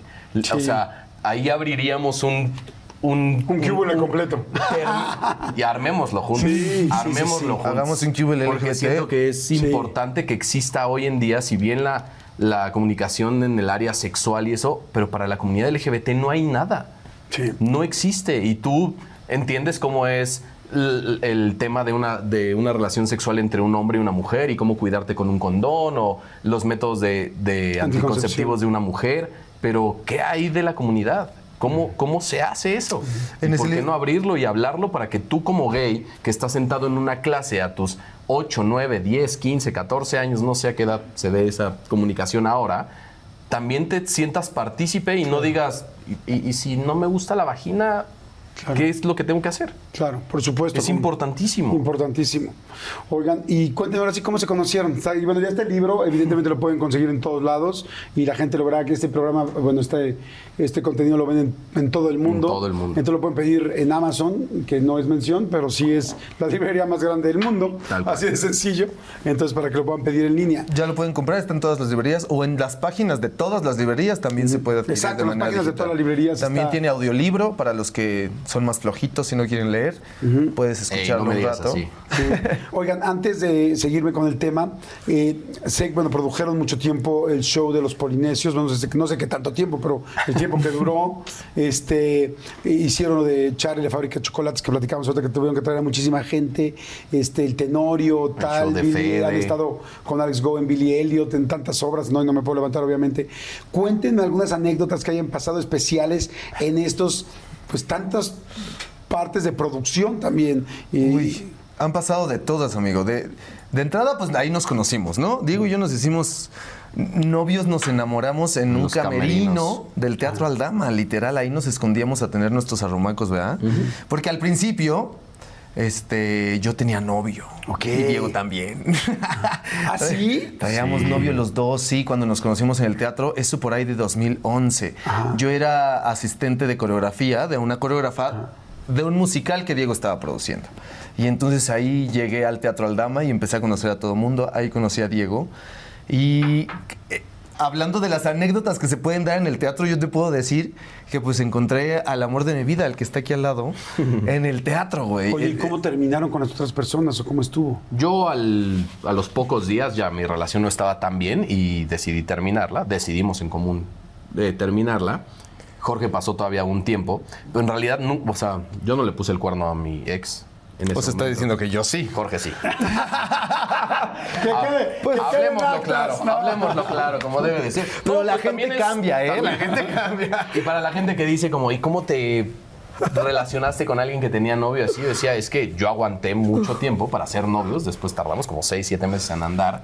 O sea, esperaste, esperaron después. Sí, O sea, como, digo, que, él como que terminó fue, rápido. como que fue el flashazo y... Fue una chispa dura, evidentemente congeniamos en un montón de cosas. Teníamos un proyecto de vida juntos sin darnos cuenta, porque no es como que de un día a otro empezamos un proyecto de vida, pero teníamos ideales muy parecidos, de los cuales empezamos a trabajar justo en el mismo momento, y eso era lo que yo siento que nos unió tanto. Y después el, el amor siguió creciendo y lo, lo crecemos día a día. Es, creemos que el amor es una decisión del día a día. A ver, pregunta fuerte. Échala. Si llegan a terminar, ¿podría seguir los rulés? O sea, si llegan a terminar como pareja, ¿seguiría el proyecto? Uy. Mira, todos se ríen. O sea, ¿tien- Nuestro management ¿tendrían ese se ríe. estómago? Mira, güey, lo, hemos un platic- proceso. lo hemos platicado varias veces, ¿sabes? A ver, te- no, Porque no es- opción acciones, así es que quiero saber. Yo ahora tengo platicada con Ale aquí. lo hemos, nosotros lo- nos lo preguntan mucho y nosotros lo hemos conversado. Hace poquitito lo conversamos. Ah, tú sabes, las relaciones no son miel sobre hojuelas, Claro. ¿no? La- Ni tampoco tienen sello de garantía. por supuesto que no. Y la puerta de salida ahí está y a veces hasta está abierta. Nada más no hay que cruzarla. O cruzarla si quieres. Nosotros ay, nos concentramos en estar conscientes todo el tiempo de eso. Justamente, de que se puede terminar. Y de tomar la decisión de que no se termine. Es la única manera hemos encontrado nosotros de saltar el charco de todos los problemas. Y la respuesta a si los rulés continuarían o no, pues no sé, creo que no. Creo que Rules es una marca que construimos juntos. Eh, individualmente tenemos valores, ¿no?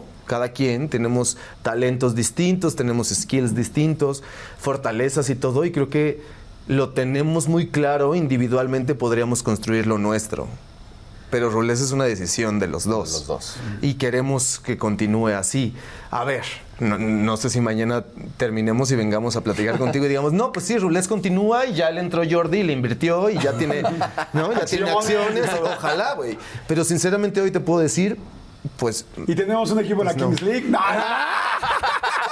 Ojalá andamos movidísimos. Mira, Rulés se ha convertido en muchísimas cosas, ¿no? Hoy el, el nombre de nuestro libro lo trae implícito ahí, dice Love Rules, pero pues es nuestro nombre, Rulés, ¿no? Eh, Rulés es una marca de producción, Rulés es una marca personal, somos los Rulés, ¿no? Hoy, hoy muchísimas cosas de mi vida O están... los rules, O ¿no? los Porque rules, la gente no sin lee el acento. Nuestro abogado lleva con nosotros siete años y sigue diciendo, por cuestión de los rules, no sé, yo digo, Juan Carlos se dice rulés, cabrón. Pero es una marca que hemos construido los dos, que, que- que nos gusta Claro. alimentar los dos. No, no, no me la imagino sin una pieza. Pues OV7 se fue haciendo OV5, OV4, OV3. Está a punto de hacerse OV0. Éramos cuatro amigos, quedamos dos. Quedamos dos. Y no cualquier cuatro. No, hola ahí. ¿cómo fue trabajar con los polinesios? Fue un viajezote. Son, a ver, igual que nosotros, son personas eh, muy soñadoras, con ideas grandiosas, ¿no? Eh, son muy exigentes en su, en su trabajo. Entenderlos es complicado porque son unos geniecillos creativos, ¿no? Creo que han construido un imperio gigantesco, más allá de si tienen mucho dinero, si no tienen mucho... No, el impacto que tienen con la gente, los ubica todo mundo, todo mundo los ha entrevistado, To- ¿no? Todo mundo hablamos de ellos. Yo creo que son grandes personas y trabajar con ellos fue un gran aprendizaje, ¿no? Un estire y afloje duro, ¿no? Porque nosotros somos personas muy arraigadas a nuestras ideas, somos muy profesionales, es- conocemos el mundo tradicional al 100%, nos adecuó Alejandro Gou, ¿no? Como productores, es- es institución, disciplina, teatro y todas esas cosas. Y de repente eh, llegar con talentos digitales, que somos de otra canasta, güey, nacimos en otra época, ¿no? Es, es complicado entender y, y como machar ideas, pero al final creo que el resultado que tuvimos con el show Polinesio fue espectacular. Eso fue por ahí de 2017, más o menos. Fue un show, el primer show de talentos digitales que tiró el sistema Ticketmaster. Agotamos eh, todas las fechas en 15 minutos. Fue un fenómeno. Fue, En esa época era una locura. Y era el gran primer show con ese despliegue de publicidad. Llenamos la ciudad de vallas espectaculares. Los polinesios fueron a todos los medios eh, tradicionales. Y eso fue un gran experimento que funcionó. Y al final fue una fórmula que repetimos. Yo agradezco mucho haber estado al lado de Polinesios, de un proyecto como ese, eh, que es como Disney, güey. O sea, lo tienes que cuidar, ¿no? Si el rosa de Leslie es el pantone número 54, tienes que cuidar Tiene el que pantone ser. número Y, 54. y llegan con el aparatito y le pican al pantone y te dicen, es el 53, le faltó un pero- gramo. Pero ya veníamos de trabajar con Dora la Exploradora, con Bob Esponja, con Barney, con todas estas licencias, ¿no? Ya ¿Es nos habían que la educado. que Dora tiene problemas de alcohol? Salud, amigos. Sí. Oye, ¡Venga, no, pinche mochila! Y ese zorro. ¡Zorra! ¡No te engañes! Sí, amigos, sí. mira, voy a unir dos cosas. Preguntaste anécdotas que hayamos tenido. Yo tengo miles porque Nada trabajé... más antes, perdón que te interrumpa. Oye, ¿sí anduviste con Leslie o no? ¿Es cierto, ¿Es cierto que el hijo de Leslie es tuyo? ¿Te imaginas que salga chinito el nuevo polinesio? Si sale el nuevo polinesio chino. Imagínate. Sí sentí ñañara cuando dijeron está embarazada. No ñañara, que si yo dio, obviamente no. Sí, de que la veías chiquita. Pero dije, Ay, yo adoro. Leslie todo mi corazón. un encanto. Y no, tres. no, no sé quién es el papá, no soy yo, no soy yo, pero este no, no, no, no. Leslie Polinesia. Porque sí se decía, ¿eh? El chisme fue duro, fue muy fuerte, fue muy fuerte, pero no, realmente, mira, ella nos conoce desde hace mucho tiempo, ella sabe que somos novios desde hace mucho tiempo, Claro. ¿no? O sea, Sí, eran amigos, ¿no? éramos amigos muy cercanos, muy, ¿Sabes muy, muy Ah, yo la, quiero- la- la quiero a ella muchísimo y a ellos los quiero y los respeto muchísimo, los, los adoro, realmente. Son- Y el tema de Son increíbles. shipeo fue culpa de Leslie, hay que decirlo. Leslie, con tal de ayudarnos, porque se empezaba a filtrar mucha información de que si éramos novios, llegó con Jorge un día que era mucho más allegada a Jorge. Yo me llevo mucho más con Karen. Como per- personalidades, yo era mucho con Karen y Jorge La era con rosita, Leslie. La morada, ¿no? Y las Yo hubiera sido muy Rafa, muy ¿Tú eres muy Rafa. Más moderno, más... No, pero es que es bien organizador y trae en chinga a todo No, el mundo. no, yo soy, Rafa y yo es- soy un poquito así. Entonces, Trae chinga a todo el mundo. buenos amigos. Y Leslie trataba de ayudar justo para que no se colara la noticia. Nos quería tanto y eres de estas personas que justamente decía como, hey, si se sale de, de control esta noticia, les va a afectar a ustedes con marcas. Porque, ojo, no dijimos nada, pero el día que soltó la noticia, se nos cayó una campaña bien grande con una, un supermercado fuerte que un día lo vamos a decir. Es que sí era delicado eso porque, pues evidentemente, ustedes estaban ya planeando platicar de todo en el libro, de su relación. Este, sin embargo, se adelanta la revista, pues con no, pues evidentemente. no de una muy buena forma. No de una muy buena forma. Ustedes se enteran y, y me imagino cuando antes de llegar a la revista les preocupaba pues abrir, abrir su relación, ¿por qué? ¿Por las marcas? ¿Porque les preocupaba su gente? ¿Qué les preocupaba? Eran varias cosas. Uno, los papás de Jorge en ese momento todavía no sabían de su boca. Y hay personas de la familia que creíamos que era importante decírselos Antes de... antes de. Y con nuestro público teníamos un. Una un responsabilidad. conciencia, una responsabilidad fuerte de que lo supieran por nuestra boca y por qué habíamos ocultado información, porque nunca mentimos, nunca dijimos, eh, yo ando con esta persona, nunca dijimos, esta solamente es mi habitación, solamente ocultábamos la información para que no llegara a ellos. Y en el momento que llega, pues lo que sucede son varias cosas. Y evidentemente también por las marcas. Nosotros vivíamos o vivimos, gracias a Dios, de hacer eh, pues cosas con marcas que son aliadas a nosotros. Y el día que salió la noticia hubo una marca muy homófoba que dijo que no se podía relacionar con un tema así y que tenía que cancelar la campaña entera. Y es fuerte saber que el primer día, además de la noticia que te dan, de saber que tenemos un problema legal con el libro, porque era confidencial esto, donde íbamos a dar la noticia, donde había muchas cosas implícitas, inclusive de abogados, también te llega la noticia de que el dinero que estabas esperando y por lo que habías trabajado mucho tiempo, te decían que no, muchas gracias, porque eres homosexual. Y se acaba de filtrar la noticia, entonces no le conviene a la empresa aliarse contigo. Hijos, qué fuerte. Entonces, tú dime si en el 2023, con los influencers que tenemos o con los niños que tenemos que hoy salen del closet o que pueden decirlo, si vivimos homofobia. No, claro que vivimos homofobia. Y de la fuerte, de empresas grandes que no están dispuestas a trabajar con personas que son de la comunidad LGBT. Está duro, está muy, muy fuerte. Y Leslie era una de esas personas, justamente, que trataba de ayudar porque ella sabía que podría ser perjudicial para nosotros y salía mucho más agarrado de la mano de Jorge. Que Pues éramos más libres, no nos cuidábamos. Al final, Leslie y yo somos muy cariñosos. Yo soy un amigo que con mis amigas tengo la libertad de abrazarlas, darles besos, ¿no? Eh, y con Leslie se salió de control y entonces todo el mundo empezó a decirlo. Y sí, ojo, no, nunca lo negamos porque era más sencillo, sinceramente, por este miedo que yo tenía de ser expuesto y de que la gente supiera que yo era gay, sobre todo por mi familia y por todo lo que ya hablamos, pues no negar lo que decían que yo andaba con Leslie, ¿sabes? Al final era más fácil, ¿no? Claro. Y Pero públicamente... que linda también ella. No, que nunca lo negó también, entonces- de- No, no, es de, de O sea, porque es de amigos, una una verdadera amistad. amistad. Una verdadera y amistad, ellas sí. saben que las amamos, vivimos cosas bien fuertes en la gira. Sí, Íbamos por que- seis funciones, amigo. O sea, abrimos, el primer día abrimos seis funciones y se agotó y se tiró el, sistema Ticketmaster en México. La gente de Ticketmaster le marcó a Google y le dijo, ¿qué sacaste a la venta que volaste el sistema? Se cayó el sistema. Y terminamos haciendo 93 funciones 93. y terminamos Una locura. en el Dolby en Los Ángeles. Ahí terminó la gira y ahí estuvo Manolito con varias personas de su familia disfrutando En con el Dolby nosotros. donde son los premios Oscar. Oscar. Son los premios Exactamente, ahí terminó. Fuimos a Chile, a Perú, a Argentina, recorrimos la República Mexicana entera durante año y medio y eso hizo que nos hiciéramos, como te digo, en el teatro se hace familia. ¿Y hubo algún día así alguna presentación complicada, difícil? no, que en- Argentina problema? se nos incendió la mitad de un telón en vivo y la gente no se dio cuenta. Nosotros, ¡Qué nosotros nos moríamos de miedo, pero la gente no se... y lo que- y el- el- los bomberos del teatro, los teatros, para el contexto, para la gente que sabe de espectáculos y que no sabe de espectáculos en vivo, está toda una producción alrededor, por eso es tan caro llevar un espectáculo así. Y había bomberos dentro de eso. ¿Siempre hay bomberos en Siempre hay teatros? bomberos, siempre hay una cortina anti, eh, antifuego Antifue- que se baja en el dado caso de que haya un incendio en el escenario, se baja una cortina antifuego que no llega al escenario. Ah, sí. Digo que no llega O a las el, el fuego de la sala al escenario, del escenario a la sala. Para cuidar al corta. público o Ajá. cuidar el escenario. Ok. Entonces eh, estuvimos a punto de parar la función, pero yo veía al bombero muy tranquilo y me decía, Y así es la chava. ¿Y tú qué haces? soy el bombero de teatro. Sí, sí, claro, claro.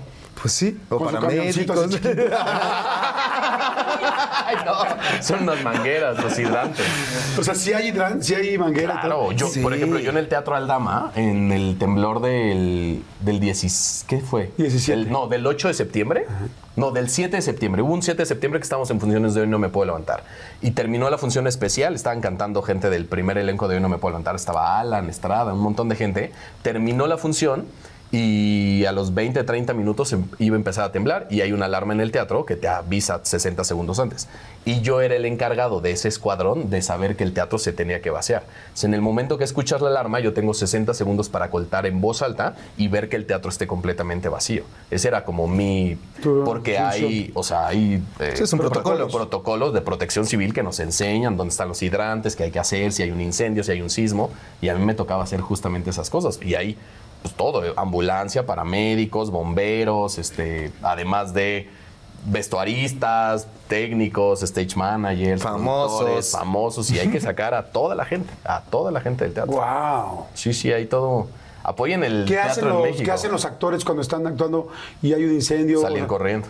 Es rarísimo, amigo. A mí ya me ha pasado. A mí ya me ha pasado. En Es rarísimo. pasó también, tembló. Sí, a- en cambio de vestuario. Entonces salimos todos en tanguita. En. A la calle, sí. O sea, eh, los teatros evidentemente tienen todo colgado, ¿no? Y todo empieza a tronar cuando se mueve. Acá en la Ciudad de México, que es comunes los, los Que no temblores. se te vaya a caer. que no te- robótica. La robótica tiene una carcasa de plástico y Que es una normalmente lámpara, las chocan. lámparas que se mueven. Las lámparas que se mueven, esas gigantes, tipo concierto, chocan y entonces las carcasas se rompen y caen. Es muy dramático, ¿no? Al final es un lugar que todo se mueve, hay mucha todo electricidad y todo, y todo te puede caer. Sí, es estresante. Pero en los teatros, al menos en la Ciudad de México, tenemos protocolos muy claros, ¿no? Muy de qué claros. hacer. Y la gente está muy segura para que nadie le dé miedo ir al Claro, teatro, no, ¿no? Pero, de cosas que hemos vivido en el teatro que te puedo imaginar. O sea, lo Pues, que quieras. eh, esa- ese fuego de la escenografía, todas las escenografías y telones que están montados en nuestras producciones tienen algo que se llama antiflama. Se les baña y entonces puedes prender un telón, pero no hace flama, se empieza a ir como a papel arroz, como los cigarros, que se empiezan que se quema. Entonces no hace flama, no es tan grave, por eso el público esa vez que estábamos en Argentina No se dio no cuenta. se, no se cuenta, dieron no hay cuenta. flama, pero Además, sí se empieza a abrir. el telón estaba arriba, estaba escondido. Entonces nosotros desde abajo empezamos a ver que en el telar había algo y ya avientas la lámpara y se veía ahí cómo se estaba Quemando. empezando a incendiar un telón. Se solucionó todo, nadie se dio cuenta, pero son de esas cosas adrenalínicas que por dentro eh, pues llenan de No. magia el teatro. Nos han robado vestuario de una gira a otra. En Polinesios nos robaron. Todo la dos. ropa interior de las polinesias. No. La maleta de ropa interior de las polinesias. ¿Dónde está? De- Y gente haciendo así. En este momento. Eso fue de Perú a Chile. En ¿Cómo ese viaje se robaron las la ropa interior. Entre muchas otras cosas que venían ahí, zapatería. Pero Nunca de la vieron por ahí la ropa interior. El eBay vendiéndola. La faja de, Cal de Leslie Polinesia. Calzón de Rafa, truza de Rafa. Llévala ya. Calcetín sudado.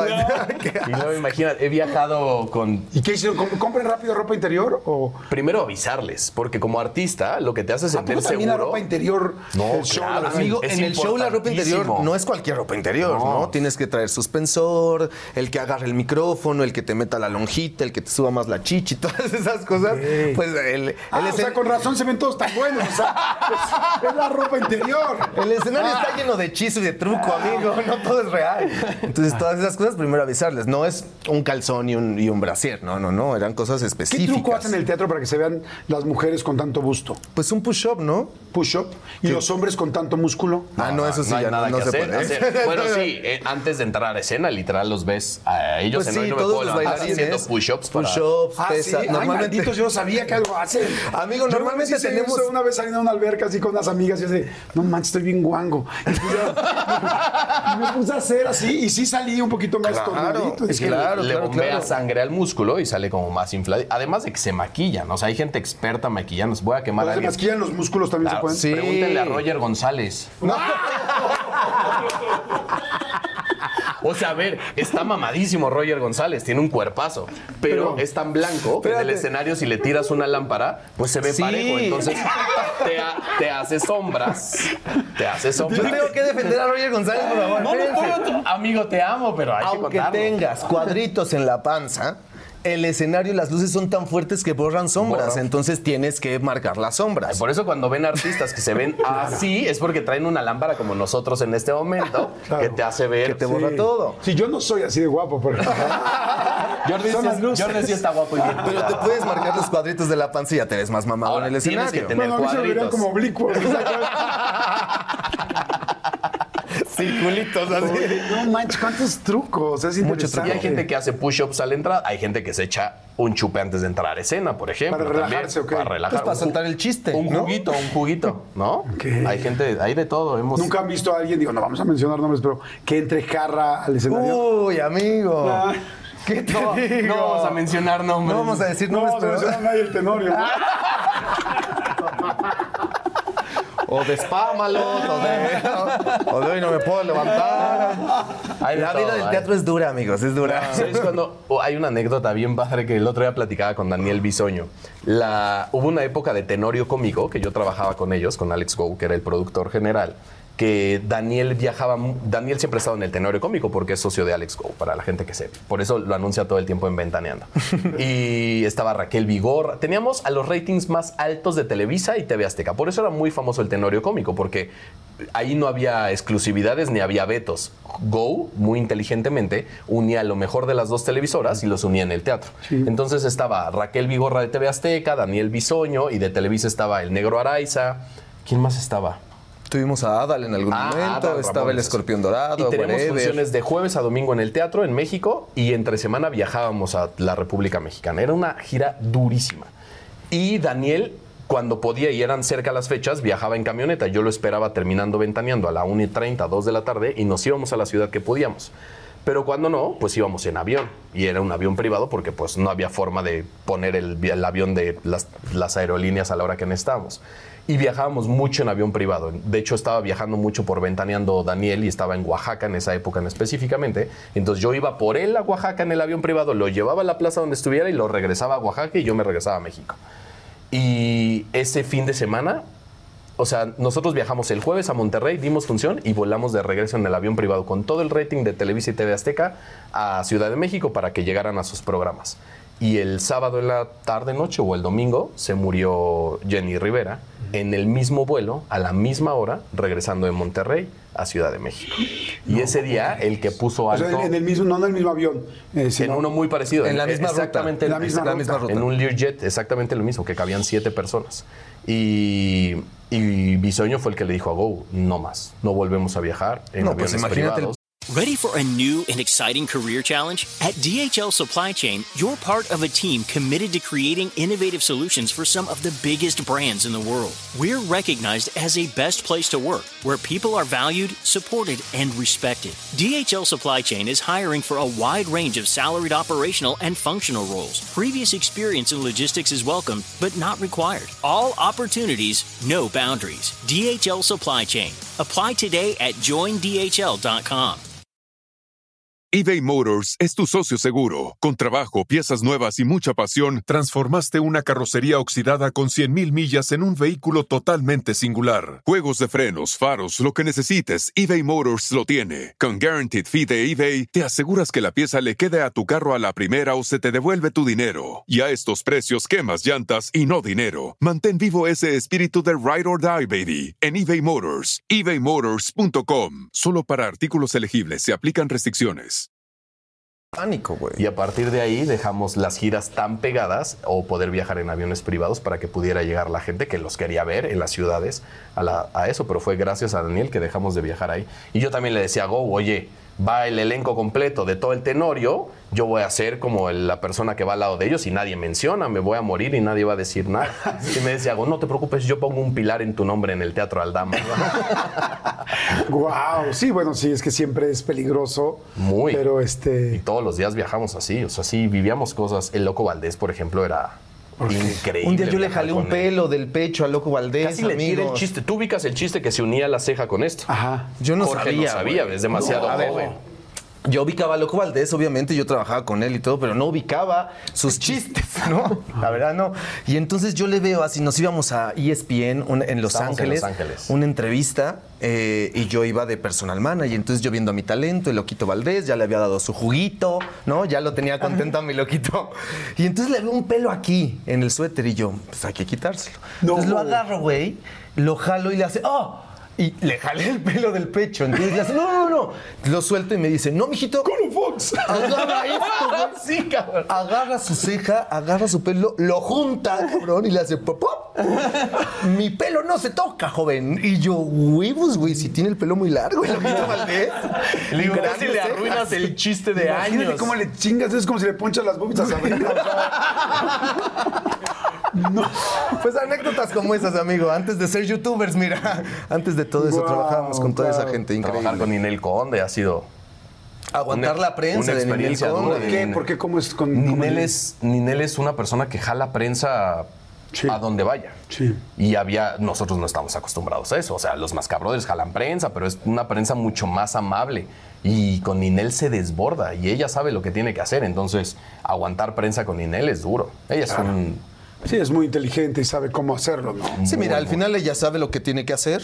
La prensa va y busca lo que Pero- en él va a hacer, pero pero, el de nosotros estamos en en medio. güey. Entonces, la lucha es brutal. La gente de producción con la prensa es muy... Claro. No, ahí se vive golpes, empujones, cosas muy fuertes porque ellos quieren sacar la nota, obviamente. Claro. Y es su trabajo, está bien. Y ella la quiere dar, pero no la quiere dar. No, entonces, quiere dar, pero no entonces sí. esa dualidad es complicada. Wow.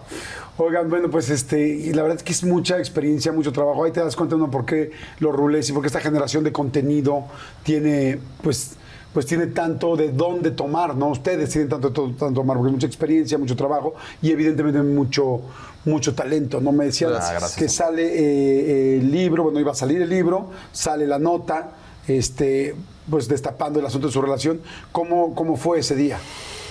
Uy, estábamos... Fue un domingo regresando Fue un domingo regresando de un concierto, ¿no? de Dana. El último concierto que dio en el Auditorio Nacional Dana nos invitó para estar con ella, como muchas veces hemos Normal. estado ahí. Y lo que sucede es para que la gente entienda. Imagínate después de un concierto de 10 mil personas de Dana, estaba Alex, su novio, que ahora es nuestro hermano. Yo siempre lo presento como mi hermano antes de ser el novio de Dana Paola. Ha sido una persona que también nos ha amado y nos ha querido muchísimo. Y después de esta euforia que te da, llegar a tu casa solo es terrible. Y entonces, como que lo que siempre hacemos cuando tenemos eventos así Después es de irnos teatro, juntitos. después de funciones, después nos de vamos todo. juntos y nos ponemos pijama literalmente y es comer algo rico y ver televisión o ver algo en la tele o en YouTube y platicar de lo que sucedió. Y así estábamos, literalmente estábamos llegando a casa de Dana después de su último concierto festejando el tema, pero la gente a lo mejor piensa que festejamos en un antro echándonos tres botellas de tequila. No, lo que queremos es abrazarnos, sentir el amor y... Estar tranquilos, ¿no? Y estábamos en el estudio de. Tienen un estudio de grabación en su casa increíble. Y estábamos escuchando música nueva, De literalmente Alex. de Alex, que va a sacar, que está. Espérenla, está brutal Alex Foyer. Y en eso llegó un mensaje de nuestra manager que dice: eh, Necesitamos platicar, acaban de filtrar esto. Y era un tuit de una revista que todo el mundo conoce, que por favor no la compren, no, no sigan en este tema, donde se filtró una foto porque acabábamos de acompañar a Dana también en Guadalajara a un concierto y antes de subirnos al avión de regreso nos tomamos una foto de hermanos y Dana nos dijo dense un beso y ella sale abajo haciéndole así a la foto. Pero pues nunca íbamos a pensar que en un hangar privado de un avión privado alguien iba a estar buscando una nota. Evidentemente no iban por nuestra nota. Estaban buscando a Dana y ver qué Bueno, hacía. Eso creemos, O güey, eso o sea, creemos. Porque, ¿Por qué sería tan interesante, no? Y Pero bueno. pues sale una foto súper bonita, la neta, dándonos un beso entre Jorge y yo y con nuestros hermanos en la parte de atrás. Y eso es lo que filtran. Y estábamos un domingo a las 11 de la noche. Más o menos, sí. Y tú no habías hablado con tus papás. Yo O sea, entonces- estabas en la segunda parte. En la segunda parte, eh, en aquella adolescencia, después de las cartas y todo, pues me oculté varios años, muchos años. Creció todo, creció el Jorge bailarín, creció el Jorge locutor en el radio, creció el youtuber y todo esto era una excelente pantalla presumible para mis papás y que se sintieran orgullosos. En 2020 a todos nos llegó una pandemia y nos encerraron, ¿no? Entonces todos para adentro. Y como todos empiezas a eh, elucubrar muchas cosas, tener ideas y analizar tu vida, o al menos a mí me pasó eso, y me di cuenta que no tenía cercanía con mis papás, no... Pues ellos conocían lo mismo que conocían mis seguidores, por ejemplo, lo que yo pongo en Twitter, en YouTube, en Instagram, en, en las redes sociales, lo que dice la prensa, ellos sabían eso y se sentían orgullosos. Pero cuando yo llegaba con ellos, pues nada más sabía eso. Y en 2020 todo eso se acabó, se acabaron los shows, se acabaron las redes, se acabó todo. Y me di cuenta que necesitaba familia, ¿no? Eh, Nos fuimos a Acapulco, Diego y yo, a un departamento que teníamos allá, a, pasar la pandemia. La familia de Diego estaba cerca, la familia de Diego ya aceptaba nuestra relación, me aceptaba a mí todo y eso era muy lindo por un lado, era padrísimo tener una familia política que me aceptara, amarlos, abrazarlos, sentir mi familia, pero yo tenía mi familia real y no estaba ahí conmigo porque no me conocían, porque no sabían dónde dormía. Mis papás nunca habían ido, después de 10 años de yo ya no vivir con ellos, nunca habían ido a mi departamento, no, no, no conocían mi casa, no compartía nada por no decir soy gay, por no... Entre que yo no lo quería decir y entre que ellos tampoco lo querían ver, ¿no? Porque a veces las cosas evidentes no se pueden ocultar, hace rato Claro. lo decíamos. Bueno, pasó el tiempo y se los... En 2020 yo le prometí a Diego y le dije, cuando salgamos de este pesadilla que se llama pandemia, cuando, sal- cuando todo termine y regresemos a la normalidad, No vamos a platicar. se los tengo que decir a mis papás porque necesito regresarlos. Yo quiero abrazarlos, quiero presumirte, quiero decir, tengo esta vida con él. Y lo pude hacer. Después de muchos años lo, lo hice. Eh, fue una situación que no, a ver, no, no es la situación que yo hubiera querido tener. Mi, mi, mi hermano me marca un día, yo ya estaba en Ciudad de México regresando de Acapulco y me dice, todo explotó en la casa, estamos peleando y le acabo de decir a mi papá que yo también soy gay. Mi hermano es gay también. Eso fue, pues claro que es, fue, fue grave para mis papás, ¿no? Supongo que ellos tenían mi versión a los 15 años. Pero después de mucho tiempo se estaban enterando que su otro hijo también era gay, ¿no? Y, cuando recibí esa llamada de mi hermano, era una llamada de ayuda, de apoyo, literal, de, güey, lo acabo de decir. eh, ayúdame, ven a la casa. Yo no sabía qué hacer porque yo veía una puerta abierta que había que cruzar, porque al final yo también tenía esa información que dar, pero no, pues no estaba listo y lo, estaba tratando en terapia y ya se lo, prometí- se lo había prometido a Diego y saliendo de la pandemia lo voy a decir y todo, pero cuando lo enfrenté, cuando mi hermano me dijo, güey, ya está, ya lo dije, estamos peleando, en una pelea entre ellos se dio, apóyame, dije, va, le marqué a mi psicóloga en camino, fui, fui en camino a casa de mis papás y en, y en el coche le marqué a mi psicóloga y le dije, está sucediendo esto, y ella me dijo, hay una puerta abierta, tú estás buscando la manera de decírselos, Y ahí está. ahí está, güey. Ya, apóyate de, del que ya tuvo el valor, que es tu hermano, agárrate de ahí y vas. Entonces yo llegué a la casa, intenté decirlo, entre el- en- ellos tenían un conflicto familiar, entre su conflicto familiar y lo mío, al final no lo entendieron al 100%, eh, eh, y se acabó la comunicación. 20 días no hablamos, ¿no? 20 días yo no supe nada de mis papás. Y era como un, eh, pues, como un duelo, era, un- era como estar eh, de, de luto. Y después de 20 días mi mamá nos citó a mi hermano y a mí a su casa, llegamos a su casa a hablar.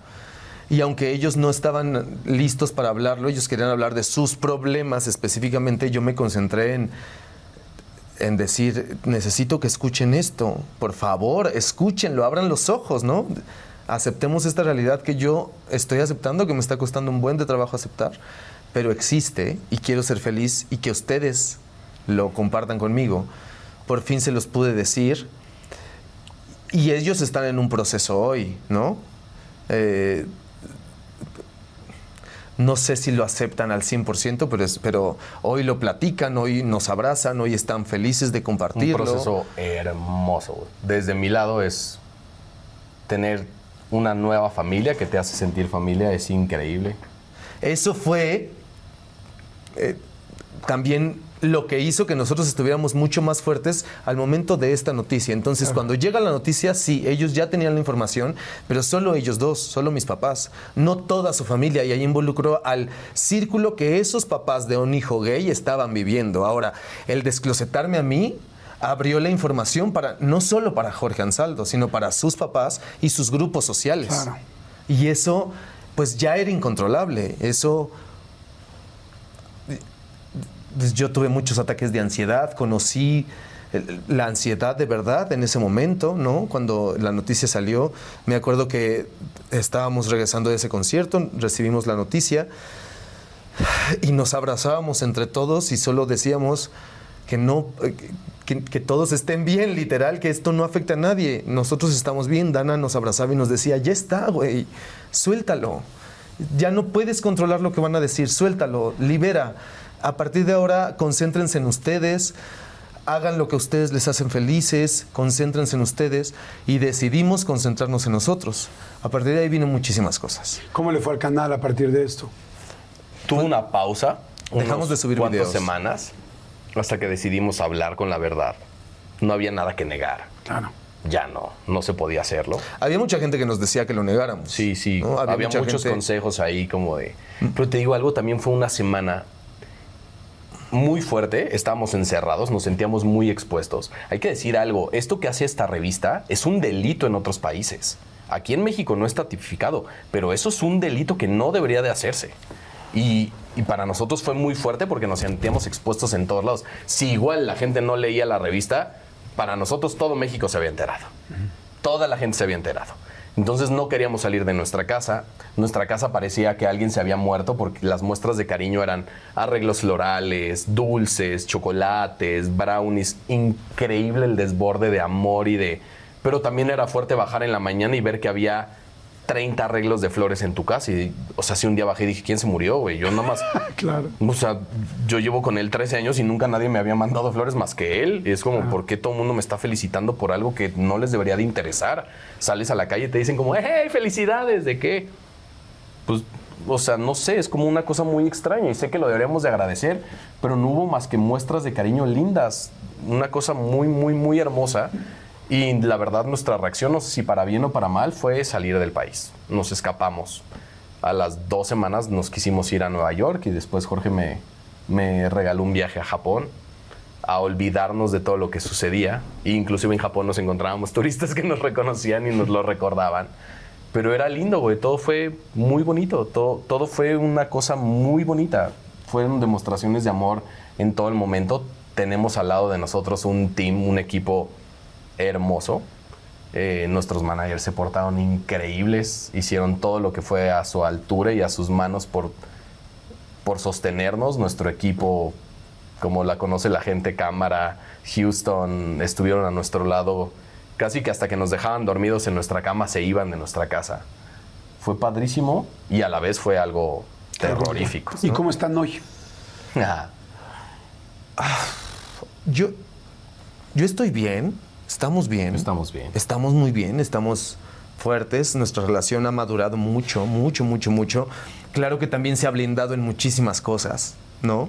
También no sabíamos qué tanto interés hay de las personas por saber el interior de nuestra vida, de, de con quién anduvimos, de que si pusimos el cuerno, de que si no, pues, ¿no? Las fórmulas del trabajo, las, todas esas cosas. Hay que blindar mucho para que las cosas estén bien aquí adentro y después poderlo exponer, ¿no? Al final creo que siendo gays o no, cuando una relación está expuesta, es difícil, ¿no? Seguramente te ha, te ha pasado. Sí, por ¿no? supuesto. O sea, eso, eso es el golpe que ahorita estamos como aprendiendo a sobrellevar, que la gente hoy sabe que estamos enamorados. Sí, siempre cuando uno tiene la exposición de una pareja, yo por ejemplo lo he ido aprendiendo con los años, ¿no? De repente me ponía un millón de fotos en mis redes sociales, tal, y ahora digo, "Uf, ¿para qué, ¿para qué compartes tanto este, y lo haces tan público? Porque pues, las relaciones siempre conllevan sus retos.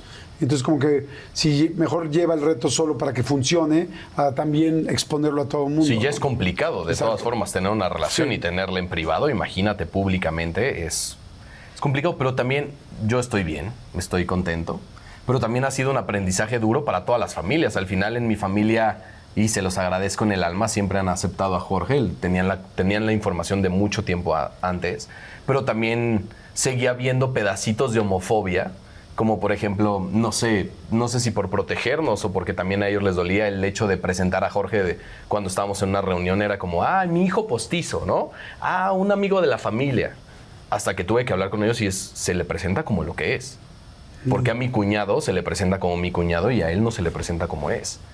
Y eso es empezar a mover fibras dentro de una familia que aunque lo acepten y aunque lo amen, porque yo sé que lo hacen, pues también es darle el valor y si te vas a enfrentar a alguien de tu trabajo y le vas a tener que presentar al, al novio de tu hijo, pues hazlo con ese valor que tiene, porque solamente así vamos a seguir avanzando como sociedad, como familia, porque si no, para mí no eres mi familia. Claro, porque él eso es, mi es- familia, él es mi, mi lugar seguro.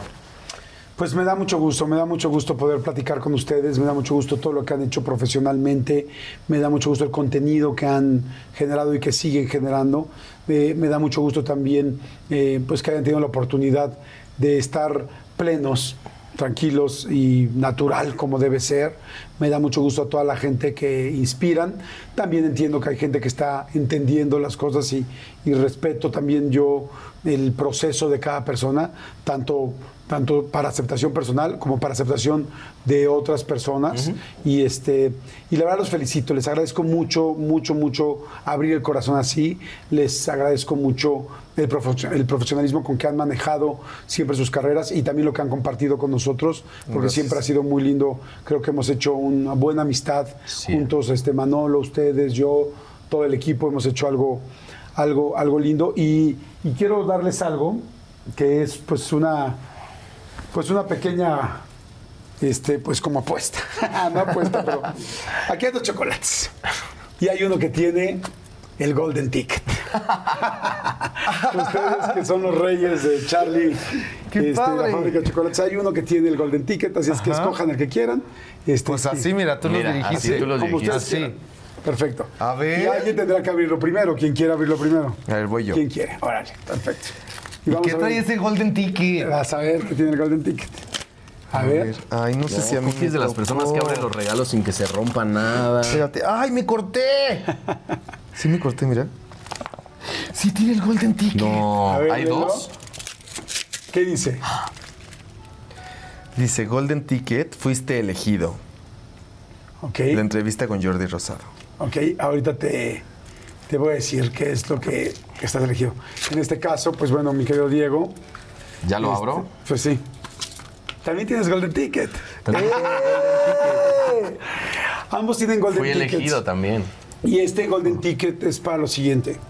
Eh, es una gran fortuna. La vida tiene muchas complicaciones, muchos momentos difíciles, muchas cosas lindas también, pero también, pues evidentemente, muchos aprendizajes. Y es muy difícil, eh, lamentablemente y paradójicamente, encontrar una persona a tu lado que tenga gustos similares, que tenga ganas de estar contigo, que se complementen, que tenga ganas eh, de vivir contigo, que tenga ganas de compartir una vida contigo. No hay nada más importante que tengamos hoy en día que, y por toda la eternidad, antes y después de nosotros, que sea la vida, por lo menos en ese terreno. Y en ese terreno ustedes se han encontrado. Ustedes se han encontrado como personas, ustedes se han encontrado como pareja, ustedes se han encontrado como profesionales, ustedes se han encontrado como socios, en un principio como, como productor y compañero, o como compañero y productor, después como ambos como productores, ambos como, como evidentemente eh, protagonistas de este canal. Y, eso es un golden ticket. Eh, hay gente que dice que pasaron los años y que dice, nunca encontré a mi, a mi alma, este, nunca encontré a esa alma gemela, nunca encontré a esa persona con la que quería compartir la vida. Ustedes llevan 13 años eh, juntos y esperemos que sea el resto de su vida.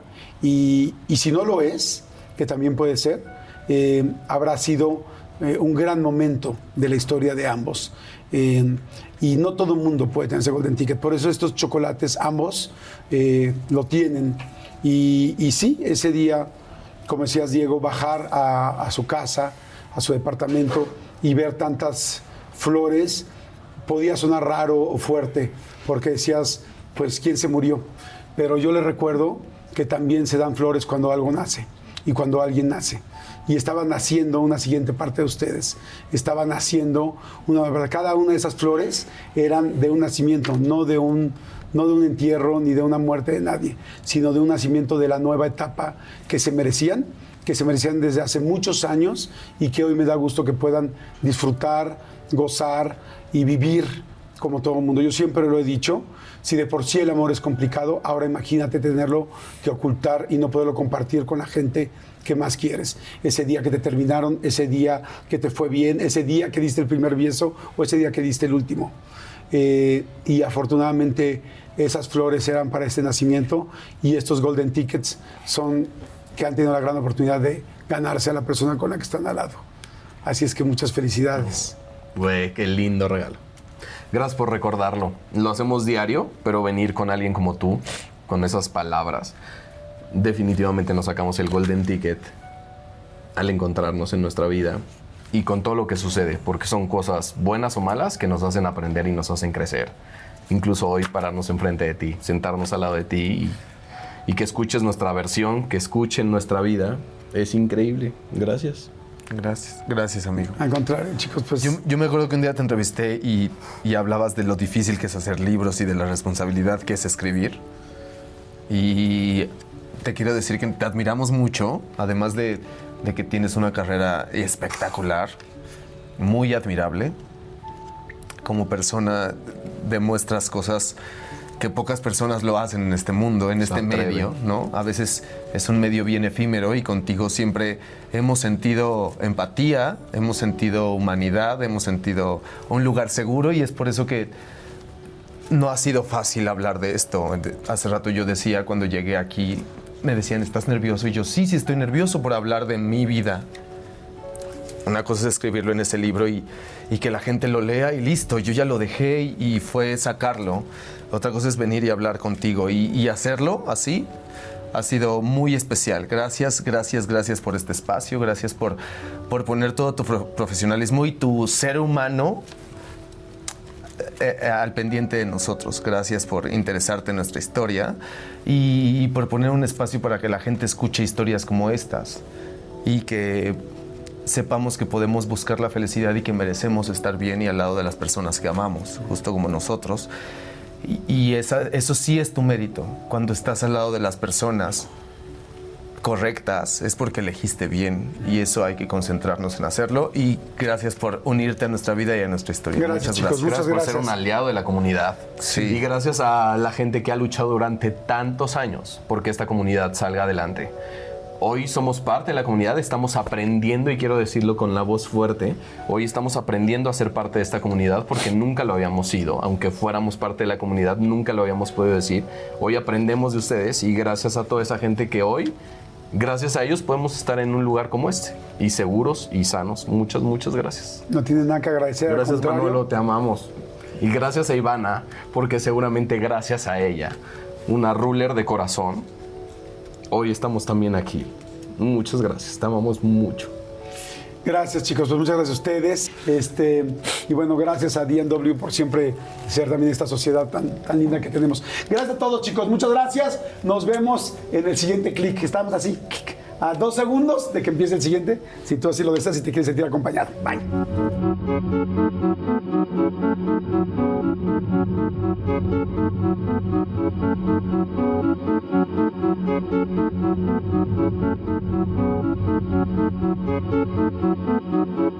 NetCredit is here to say yes to a personal loan or line of credit when other lenders say no. Apply in minutes and get a decision as soon as the same day. Loans offered by NetCredit or lending partner banks and serviced by NetCredit. Application subject to review and approval. Learn more at netcredit.com/partner. NetCredit. Credit to the people. Ready for a new and exciting career challenge? At DHL Supply Chain, you're part of a team committed to creating innovative solutions for some of the biggest brands in the world. We're recognized as a best place to work, where people are valued, supported, and respected. DHL Supply Chain is hiring for a wide range of salaried operational and functional roles. Previous experience in logistics is welcome, but not required. All opportunities, no boundaries. DHL Supply Chain. Apply today at joindhl.com.